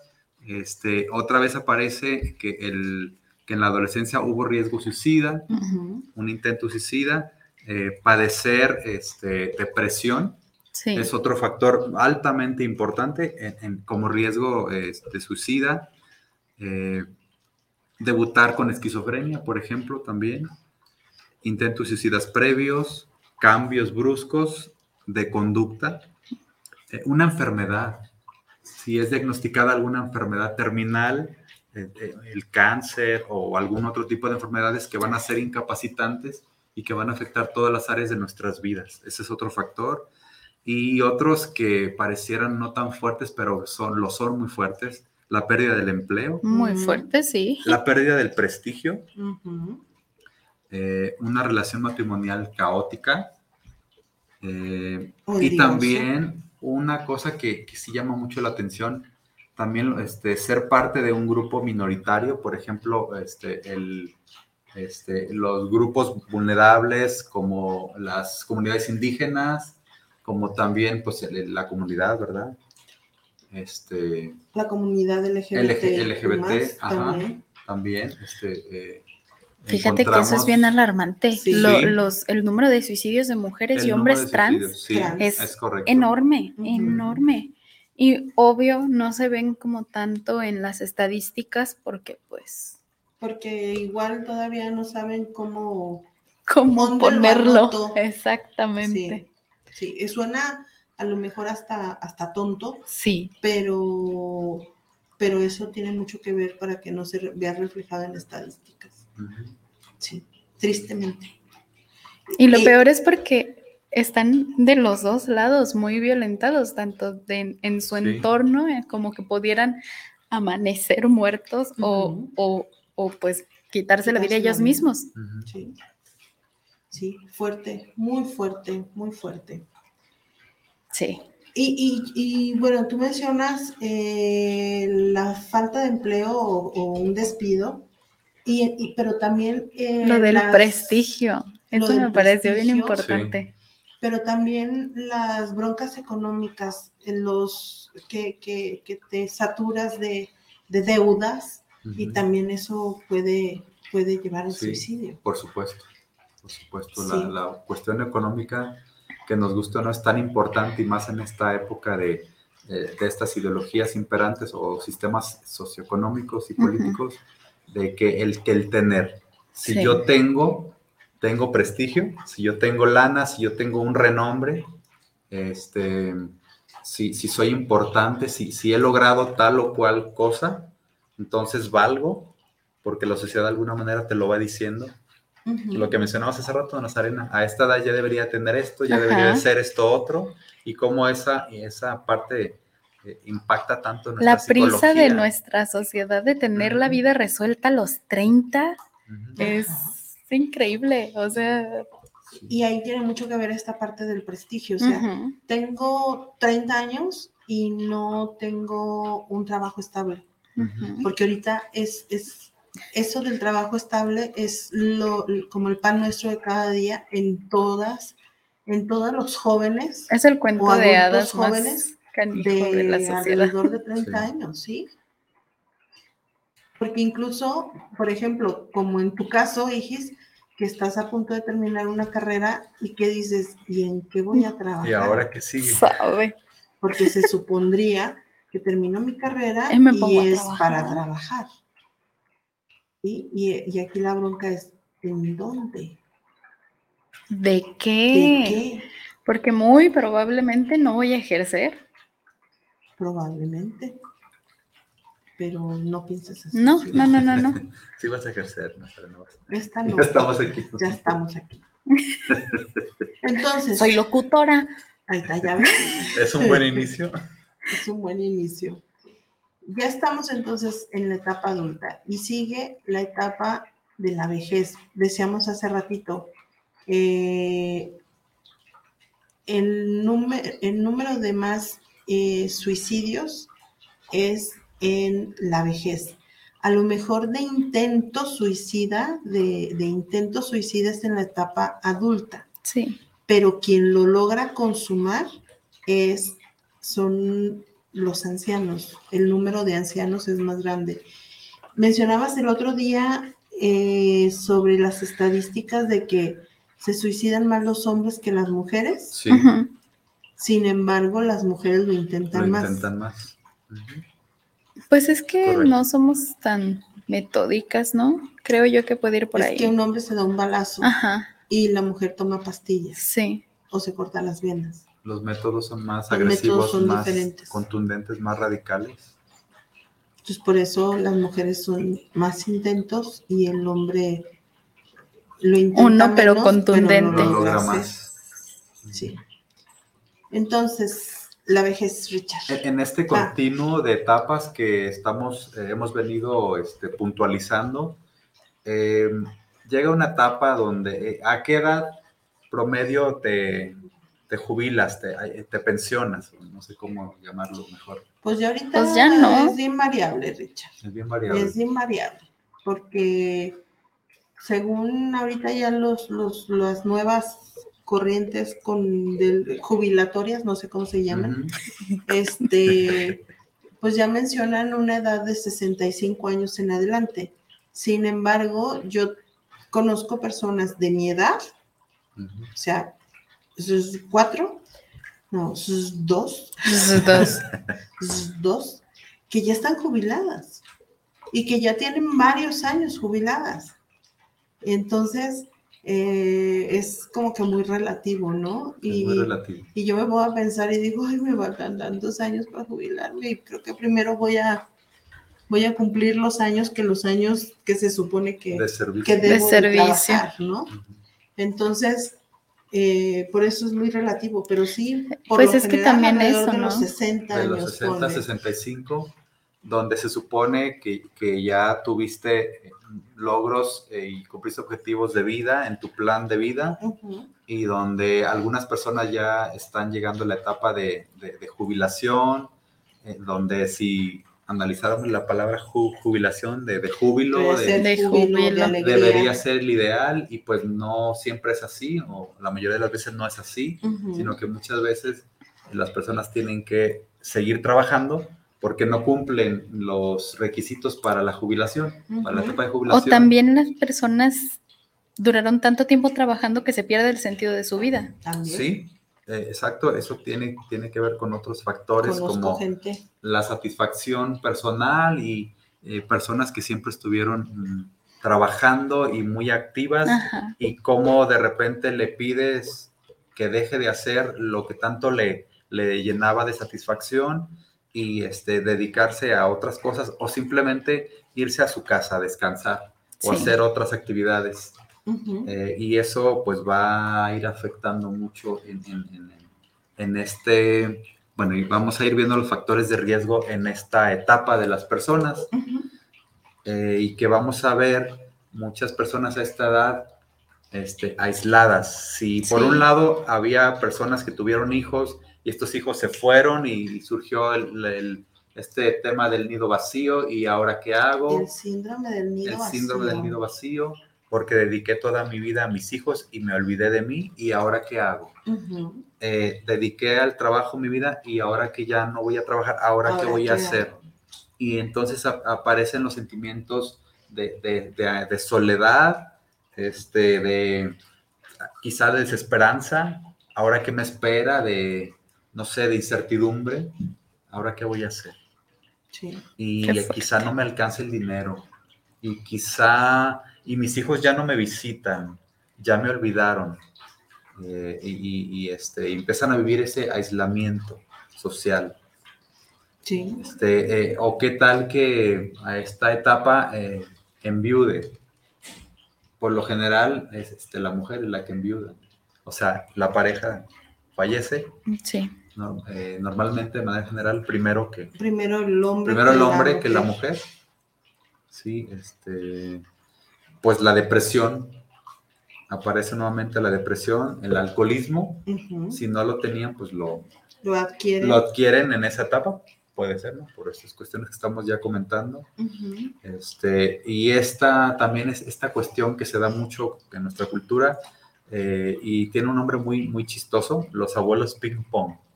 Sí, No, es desde esa, ya nos podemos imaginar a qué se refiere esto, ¿no? De, sí, de que hay.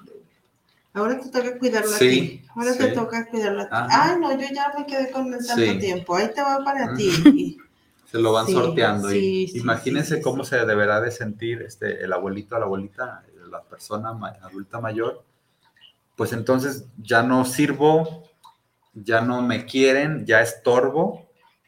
Y pues son, son, son factores de riesgo que lo pueden Sí. llevar a, a cometer el, el- el suicidio. Y a veces no lo, estamos tan ocupados en nuestros rollos personales que nos olvidamos. Y justamente aquí me viene a- al recuerdo de una tía política que vive en Estados Unidos y que justamente el año pasado vino de visita con mi tío y salió al tema esta parte de ¿y qué haremos cuando nos jubilemos? Porque ya creo que le falta un año. Y entonces este, ya tiene mucha confianza conmigo y me voltea a ver y me dice, oye, Ricardo, desde ahorita te digo, y así con el dedito, ¿sabes? Acusador. No es complicado, lo que nosotros ocupamos es, es que nos escuchen y amor. Sí. Con eso tenemos, ¿no? Y me quedó muy, muy grabado esta parte de, eh, ya en cuestión de, de qué hacer en esta etapa con nuestros adultos mayores, cómo vamos a tratarlos, cómo vamos a hablar con ellos, Sí. cómo vamos a reaccionar. Pues aquí hay algunos elementos, ¿no? Que, que van surgiendo este, de cosas que sí podemos hacer y ya las mencionaremos más adelante en detalle. ¿Y, Eh, cómo, ¿Y cómo creemos, a lo mejor cuando estamos con, con los niños creemos que no entienden y cuando estamos con los adultos mayores creemos también que ya no entienden? Mm, Y es esa parte de, de la incomprensión de ambas etapas de la vida. Eh, porque ya está viejo, ya Sí. es así como el, el, el mueble viejo de la casa y el mueble viejo de la casa que, que yo no quiero en mi casa porque me la fea o porque... me- Híjole, muy, muy adultocentrista, ¿no? Sí. Ese, ese, ese pensamiento. Porque Sí. no es solamente con los niños, sino también con los Con los adultos, mayores. O sea, es como enfocarnos solamente en que la vida se vive en un pequeño espacio de tiempo, en el espacio de la adultez, pero, pero pues no. No, no, realmente no. O sea, la vida es vida hasta Desde que, desde que haces el primer naciste. chillido hasta que Hasta el hasta último que- suspiro. de- desde que respiras la primera vez hasta que respiras la última vez. O sea, todo ese espacio de ti- y en ese espacio de tiempo pueden suceder mil un cosas. montón de cosas. Mil, mil cosas. Entonces, este, Y cosas así bien fuertes Muy que uno demerita porque, ay, es un niño. X. muy, muy fuertes. Leamos comentarios porque hay muchos comentarios muy interesantes. Em- Adelante. empiezo yo con los que te... Saludos y comentarios, ¿les parece? Ok. Porque sí hay varios, Perfecto. también saluditos. Sí. Eh, Rodrigo del Olmo, saludos para ser mujer. Un gran saludo para Erika y Nazarena. Saludos. Muchas gracias. Rodrigo del Olmo. Isabel Martínez, saludos para el programa desde Atlacomulco, Estado de México. Atlacomulco. Órale. Saludos para el psicólogo y a las conductoras, saludos. Saludos, Muchas gracias. Muchas muchas gracias. Yo una vez me comí una guajolota en Atlacomulco. Muy buenas las guajolotas de Atlacomulco, según Nazarena. Diana Gutiérrez, saludos para el programa, saludos para ser mujer y saludos a las conductoras. Un gran saludo. Muchas, Muchas gracias, gracias. Diana Gutiérrez. José Carlos Galicia, ya lo habíamos leído, que era Sí. cómo detectar a una persona con intentos suicidas. Francisco Ruiz, saludos para el programa Ser Mujer. Por ejemplo, cuando uno tiene ya un familiar que tuvo un intento suicida, ¿cómo podemos vigilarlo? Esto es bien importante. Sí, esto es muy importante porque, eh, para empezar, no debemos vigilarlo, ¿sí? Debemos de tratar que nuestra vida, tanto la de esta persona como la propia, eh, sean lo más normal posible. Eh, lo que debemos hacer es em, estar muy al pendiente de que si fue necesario que tomaran medicamentos, si se le diagnosticaron medicamentos posteriores al, intento suicida, eh, que tome sus medicamentos, eh, que no esté solo, que, tratemos de no dejarlo solo, sobre todo los primeros días después del intento suicida, eh, y eh, que asista periódicamente a sus citas y sus consultas, tanto psiquiátricas como psicológicas, como con el trabajador social, como con quien lo vaya a tratar. Y aquí hay una parte bien importante que creo que Ricardo va a decir, sí, tienes razón, la parte espiritual. Porque estamos hablando mucho de la parte esta psicológica, pero la parte Ahora sí que más científica, ¿no? En todo, en todo este proceso tiene un, peso muy importante. Y desde el hecho de que, no de que utilices la parte espiritual como para señalar o decir, estás mal, Dios no te quiere, te vas a ir al infierno, esto, lo otro. No, es desde la compasión desde el amor desde al el prójimo, desde ese no juzgar, desde esa parte de comprender y amar al prójimo como, como, a, ti, mismo. Así. ¿Qué te gustaría que hicieran si estuvieras en esa situación? El que estuviera en esa situación. Yo creo que ese sería como tu parámetro mayor. ¿Qué te gustaría que hicieran si tú fueras la persona que está en esa situación? Carla Román, saludos para el programa. ¿Quieres agregar algo? Sí, sí, sí, por favor. Este, Te digo que luego me voy. Recuérdame el nombre de Francisco, Francisco Ruiz. Francisco y bueno, en general el público. Eh, es importante recalcar que eh, un factor muy importante de bastante peso es la familia como factor protector.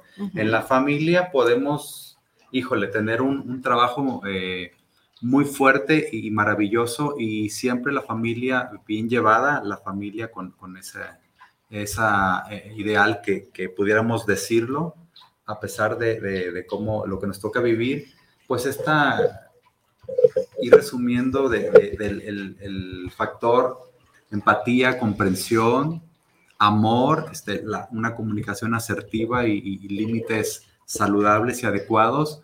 Y, también, además de eso, es si lo planteamos como que siempre vamos a, apostarle para la prevención, cuando ya hubo una, una persona con intento de suicida en la familia, pues no es que la vayamos a vigilar, sino que nos vamos a preparar, vamos a comprender de qué se trata esto.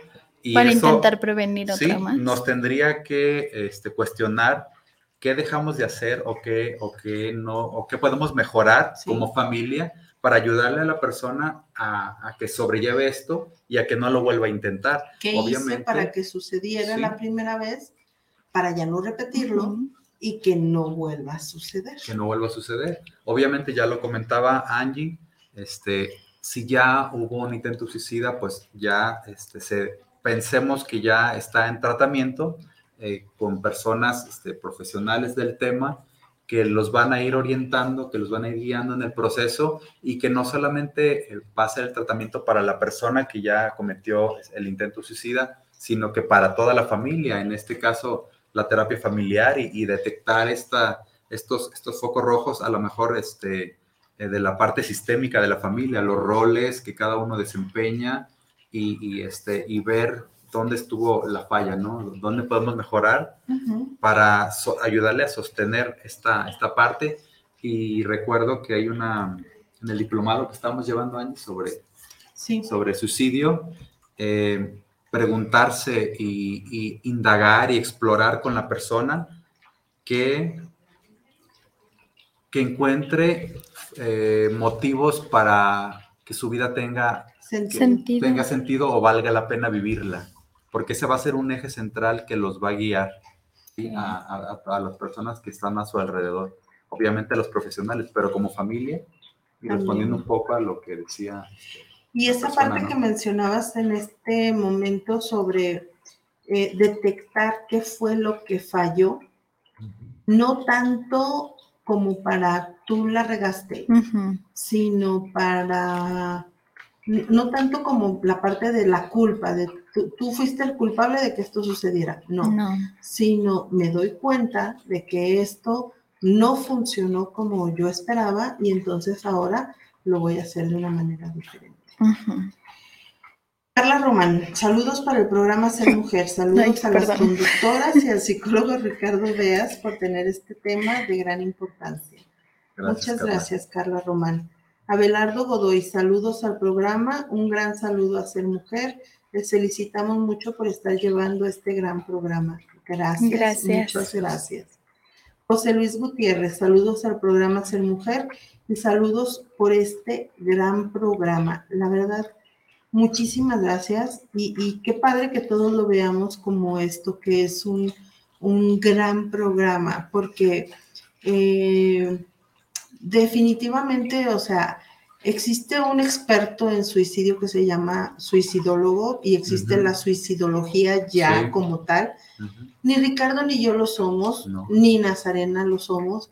Sin embargo, es un tema que debemos conocer y reconocer todos los días de nuestro trabajo y que realmente es alarmante ver cómo todo esto va incrementándose enormemente. Y entonces por eso pues tratamos de prepararnos lo más posible eh, pues, para no regarla también nosotros a la hora de que tenemos un caso como este enfrente de nosotros. Y mínimo saber qué hacer, porque realmente no se imaginan la cantidad de personas que tienen pensamientos o ideaciones suicidas y que van caminando por la calle y tú ni en cuenta. Así es. Carla Dávila. Saludos para el programa. Eh, saludos al programa desde la colonia Independencia. Una persona con un intento suicidia ya es de psiquiatra o el psicólogo aún puede llevar el caso.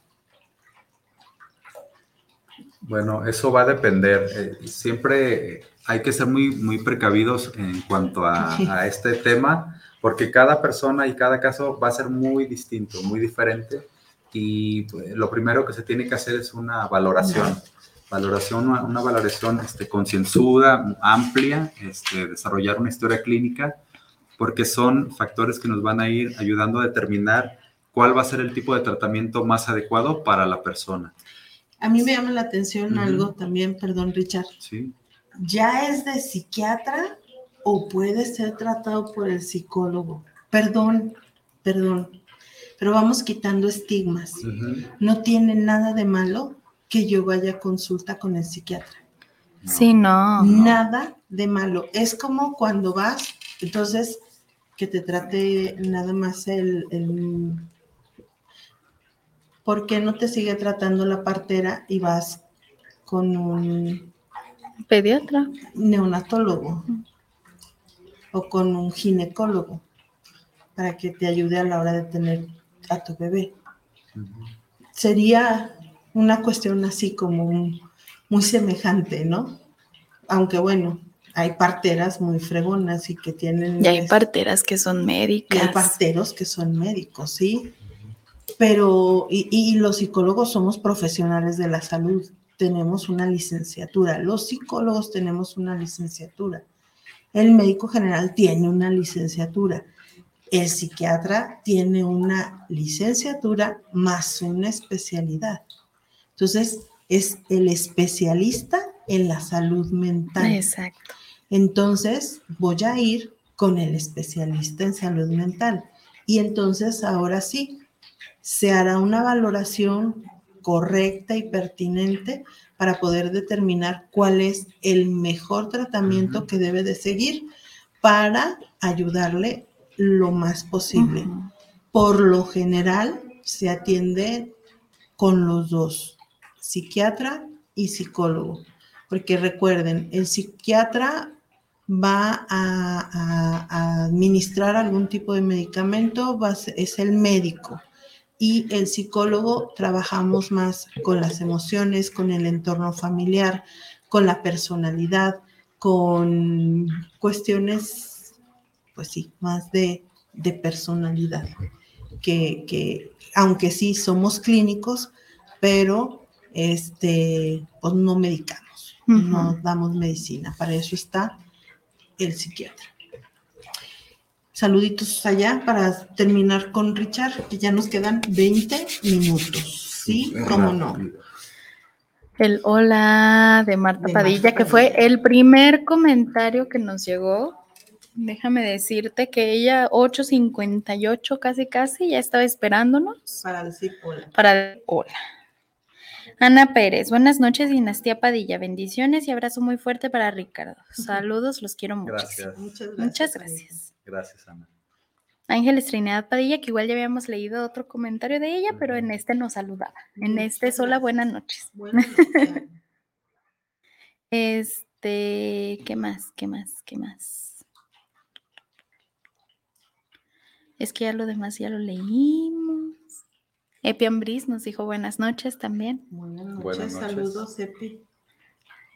Aurora López, saludos y bendiciones para los tres. Muchas gracias, Gracias, Aurora, Aurora. igualmente.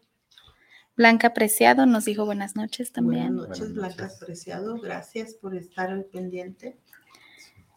Eh, ok, hay comentarios que no habíamos leído, pero que igual también ya se, ya se. Pero creo que valen la pena. Sí. Sí. Sí, vale. Ok. mucho la pena. Un comentario de Agustina Batas que dice, sobre cómo detectar creo que depende de la persona, porque hay quienes se escudan en las bromas, otros en aislarse, otros en salir demasiado, etcétera. Entonces, más bien estar Así es. atento a si alguien se porta distinto de lo conocido o fuera del lugar. Es como con la depresión, que hay algunos que tienen insomnio y otros que no dejan de dormir.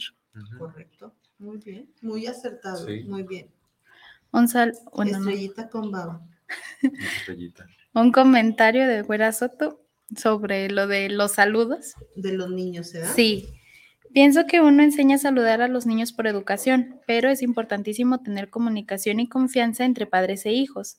Sí. Y así te pueden decir un problema que tengan o porque no quieren saludar, ver o ir con tal persona. Totalmente, de acuerdo, sí. Sí, o sea, por, por educación es buenos días, buenas tardes, buenas noches, de manita, este, De puñito. de puñito. De Ahorita puñito. el puñito, es maravilloso. El puñito es maravilloso. Este, y, y para los niños es agradable el puñito. Sí. Tú llegas con un niño y es así de... Y le pones la mano y, Y el niño sabe así de- inmediatamente lo que tiene que Sí. hacer. Y hasta le cambia la carita. Ajá. ¿Continúo? Sí, Pi. Ok.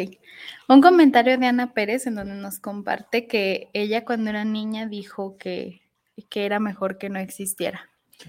Sí, hay alguien en nuestra audiencia que, que en algún momento tuvo una ideación suicida, un pensamiento suicida, un intento suicida que no funcionó. Queremos agradecerles por mantenerse aquí y por mantenerse con nosotros, entre nosotros y con vida. Darle una segunda oportunidad o tercera o cuarta o no sé cuántas oportunidades a la vida por lo bonita que es, porque es difícil, pero es bonita. Así es. Me emociono. Dice Marta Padilla. Excelente programa. Hay que estar alerta y sobre todo educar bien a las bendiciones. Pero que hoy en día también yo conocí una familia, si se le puede decir así. Ahí va la ñoña. De, de, de, de. Diario con sus parejas que conoce. ¿Ya ves? Yo conocí una familia, si se le puede decir así, era una pareja que se divorció y pues la mamá cada ocho días tenía nueva pareja y a todos los amaba. Y al final el hijo se quedó toda la vida porque no aguantaba ver la vida de su mamá con múltiples parejas, porque, porque ellas defienden que tienen que rehacer la vida. Es cierto. Sí, es cierto. Ahorita tú mencionabas en el caso de los niños la depresión. Es un factor de riesgo, sí. Esto es una depresión, esto que menciona Marta es una depresión enmascarada.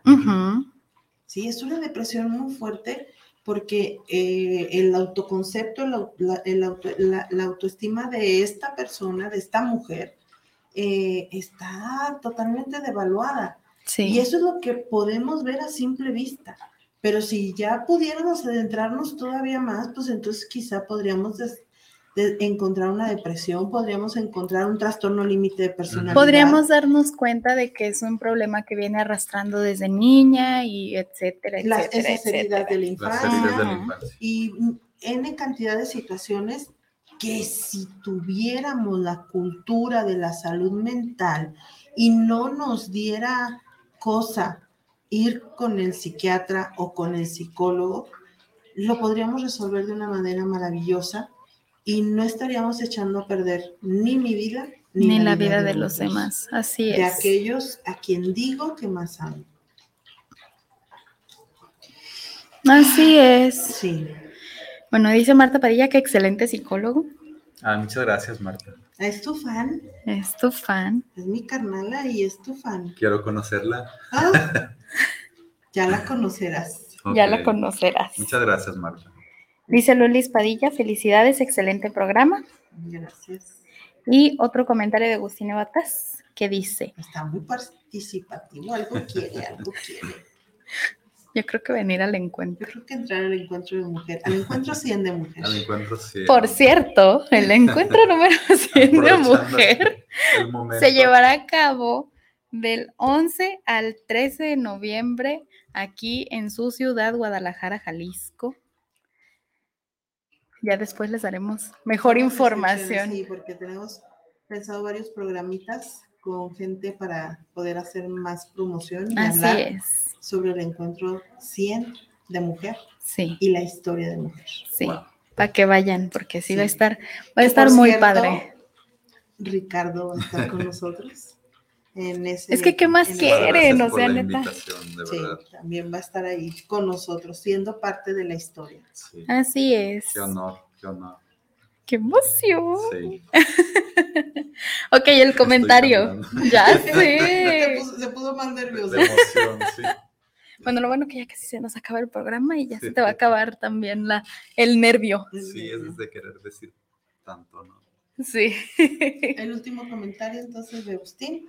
Dice que algo que también puede ayudar si no se haya ninguna motivación puede ser plantear alguna fecha a futuro que no se puede perder, como acabar el año escolar, un día festivo, incluso el estreno de una película. Poner tiempo de por medio puede hacer la diferencia. Excelente, muy bien. Y dice Marta Padilla que sí, que sí es su fan. Ah, Muchas gracias, Marta. Entonces, tienes, Richard, unas estrategias de prevención que nos puedes compartir. Sí, bueno, eh, es, a lo mejor nos va a sorprender, porque a mí me sorprendió al menos. Eh, hace un ratito comentabas de la parte espiritual, Ujú. de esta parte de nuestras vidas que en, en- en nuestro lugar de trabajo, pues no podemos hablarlo tan abiertamente porque se malinterpreta eh, y se presta a comentarios como de religión y no tiene mm, necesariamente que ver con eso, sino que con otras cuestiones más, al- a, más a la mano, más del día a día que podemos practicar nosotros Sí. y que además de que ya hablamos y comentamos de los tratamientos adecuados eh, para cada persona, ten- tendríamos eh, este, que tomar mucho en cuenta la parte espiritual y visto desde la familia, desde cómo estamos conviviendo con, con nuestros niños, con nuestros jóvenes, cómo están conviviendo este, las parejas, los, lo- en este caso los, los padres, pues, y todos los miembros de la, de la familia, cómo estamos conviviendo, ¿no? Es, y otra vez recalcar que la familia, yo lo pondría en número uno como factor protector y que a pesar de, de los tiempos que vivimos, buscar estrategias y maneras creativas de, de cómo eh, ir subsanando y sobrellevando los desafíos que nos presenta la vida, a cada uno en, de- en diferente etapa. Y aquí puntualmente sí yo tengo este, un pequeño listado que Angie también ya lo comentó la vez pasada, que es, este, bueno, primero, conocimiento de los factores de riesgo que ya estuvimos hablando durante Ujú. todo el programa, desde la otra vez, eh, fomentar interacciones sociales y cultivar la red de apoyo saludable, que empieza otra vez con la familia, pero también los amigos, pero Sí. también compañeros de trabajo, compañeros de escuela, vecinos. Este, obviamente estar muy atentos a es- al consumo de alcohol y las drogas. ¿sí? Este, obviamente valorar y validar, que es lo que a lo que quería llegar que mencionaba Angie, tan importante, valorar y, val- y validar al otro, sus sentimientos, sus puntos de vista, sus emociones, sus maneras de ser, eh, enseñarle, ya hay este, cursos y seminarios y escuela para enseñarles a los niños, a los adolescentes y nosotros mismos al manejo adecuado de emociones. Eh, fortalecer la habilidad de desarrollar la solución de problemas. ¿Cómo es que resuelvo un problema? ¿Cómo es tan impresionante que un niño llega a suicidarse porque no supo cómo manejar una emoción, porque a lo mejor algo que nos pareciera tan simple como este, solucionar una tarea y nosotros, pero ¿cómo, se, cómo pasó esto? Es algo tan simple para nosotros, pero no para Sí. el niño. ¿no? Y ponernos en su lugar, ser empáticos. Empatía. Este, lo mencionamos también, tener este, escucha activa. Cuando tenemos escucha activa, entendido de que no solo lo veo y lo oigo, sino pongo atención y trato de identificar la necesidad que el otro me está planteando implícitamente y no, no es tan fácil expresar una necesidad, pero hay que estar atentos a través de, la, de escuchar y de verdad, eh, de manera genuina y poder identificar qué está necesitando el otro de mí y que está a nuestro alcance, a nuestro alcance y que todos lo podemos hacer y que es tarea de todos, Sí. de Hay que- todos. Hay que platicar en algún en un programa próximo precisamente sobre lo que es la escucha activa. Porque no es solamente escuchar por escuchar, sino el otro debe sentirse realmente Escuchado. Escuchado. Entonces, ya lo, lo anotaremos aquí entre los pendientes porque creo que será un buen tema y un tema necesario. Sí. ¿Qué más, Richard? ¿Ya ves? Buscar sí, te estoy escuchando. Sí me está escuchando, me siento valorado y me siento importante, que es también es algo que, que tendríamos que poner atención. Eh, pues estar alerta, ¿no? Yo creo que es, es más fácil de lo que pudiéramos pensar. El- el- la práctica de valores en la casa, la práctica de valores en la escuela, desde, desde el ejemplo. Sí, obviamente tenemos todos este, un, un sinfín de actividades que realizamos, pero esto que nos lleve a la reflexión. ¿Cómo estoy tratando yo a las personas que me rodean? ¿Estoy siendo parte de la solución o del problema? Con mis actitudes, con mis actos, eh, eh, con lo que hago, estoy siendo un factor protector para mis, mis, mis seres queridos, para mis conocidos.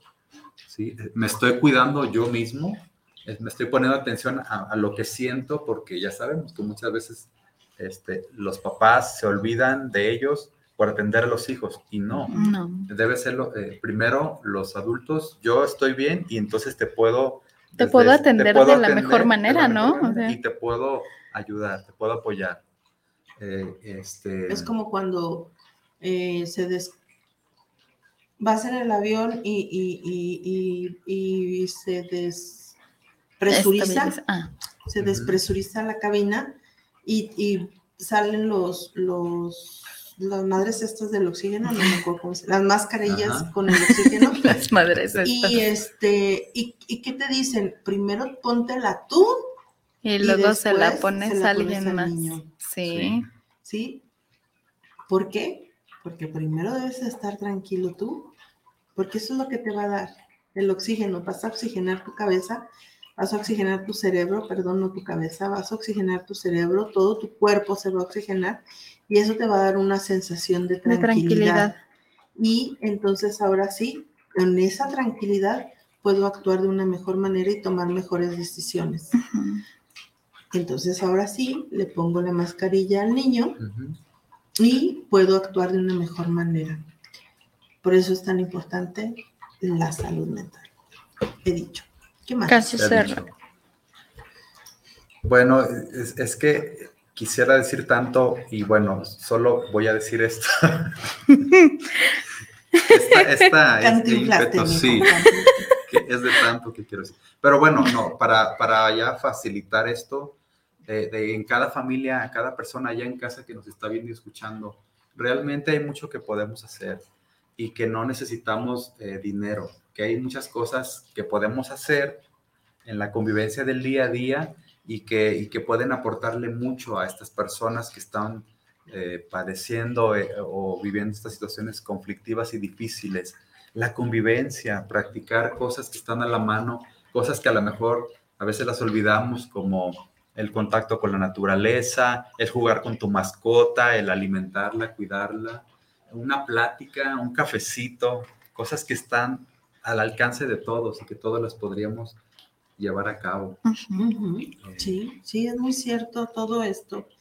Y yo creo que también eh, es muy importante, ahorita lo mencionabas, sobre la validación de emociones. Sí. El validar una emoción no significa que estoy de acuerdo con lo que estás haciendo ni con lo que estás diciendo. Simplemente comprendo por qué lo estás diciendo y por qué lo estás haciendo. No significa que, al- es que luego creemos que validar es estar de acuerdo o aceptar lo que tú estás haciendo o diciendo. No, es simplemente eh, sé por lo que estás pasando, comprendo por qué me estás diciendo esto, comprendo por qué actúas de cierta o cual manera, pero no creo que sea la mejor solución. Y estás validando lo que el otro está Sí. diciendo, no lo estás demeritando, estás escuchando, comprendiendo, pero al mismo tiempo estás dando tu punto de vista y de esa manera puedes ayudar o puedes llegar así como que más, más eh, cercanamente al otro. Hay un comentario más de Daniel García. Dice, saludos, les escucho desde que comenzaron su programa. Muchas Y yo gracias. tengo un familiar con principios de suicidio. Un gran saludo. Esperamos, Daniel, que esta, este ratito, estas dos horas que hemos estado aquí, haya sido, hayas encontrado un poquito de luz, hayas encontrado un poquito de, de, de guía, ese caminito, ese mapa por donde puedas tener más información y saber de qué mejor manera puedes llegar a tu familiar. Y como decía hace rato Nazarena, y que lo dijo así como tan bonito, eh, la vida es, es muy bonita, es un desmadre, es dolorosa, es complicada, pero la vida es muy bonita y vale la pena estar aquí y vale la pena hacer algo por aquel familiar que en este momento más lo necesita, por aquella persona que en este momento más necesita de tu mano, de tu oído, de tu palabra. Eh, vale la pena eh, hacer el esfuerzo, porque si vale la pena y nos emocionamos tanto cuando vemos que rescatan a alguien de, de, de entre escombros, de una mina que se derrumba, de, de que se ahogó, de, del médico que le salva la vida en el quirófano a alguien, y ni es, todo eso nos emociona tanto, también nos debe de emocionar muchísimo cuando logramos salvarle la vida a una persona que tiene pensamientos, ideaciones o intentos suicidas. Ay, Ha sido un programa con muchísimas emociones, Sí. ha sido un programa muy profundo, pero sobre todo ha sido un programa hecho con mucho amor, con mucho cariño y, y de verdad y de corazón, esperando llegar a aquel que en este momento más lo necesita y eh, llegue esa palabra, esa luz que necesitamos todos en algún momento, porque no sabemos en qué momento le puede pasar a cada uno de nosotros. Estemos atentos, estemos alerta y sobre todo estemos vivos para que nos podamos dar cuenta de esas señales de muerte que existen en las personas que están a nuestro alrededor. Pues muchísimas gracias, gracias por una noche más, gracias por estas dos horas de su tiempo y pues nos vemos la próxima semana en su programa Ser mujer. Muchas gracias. Gracias.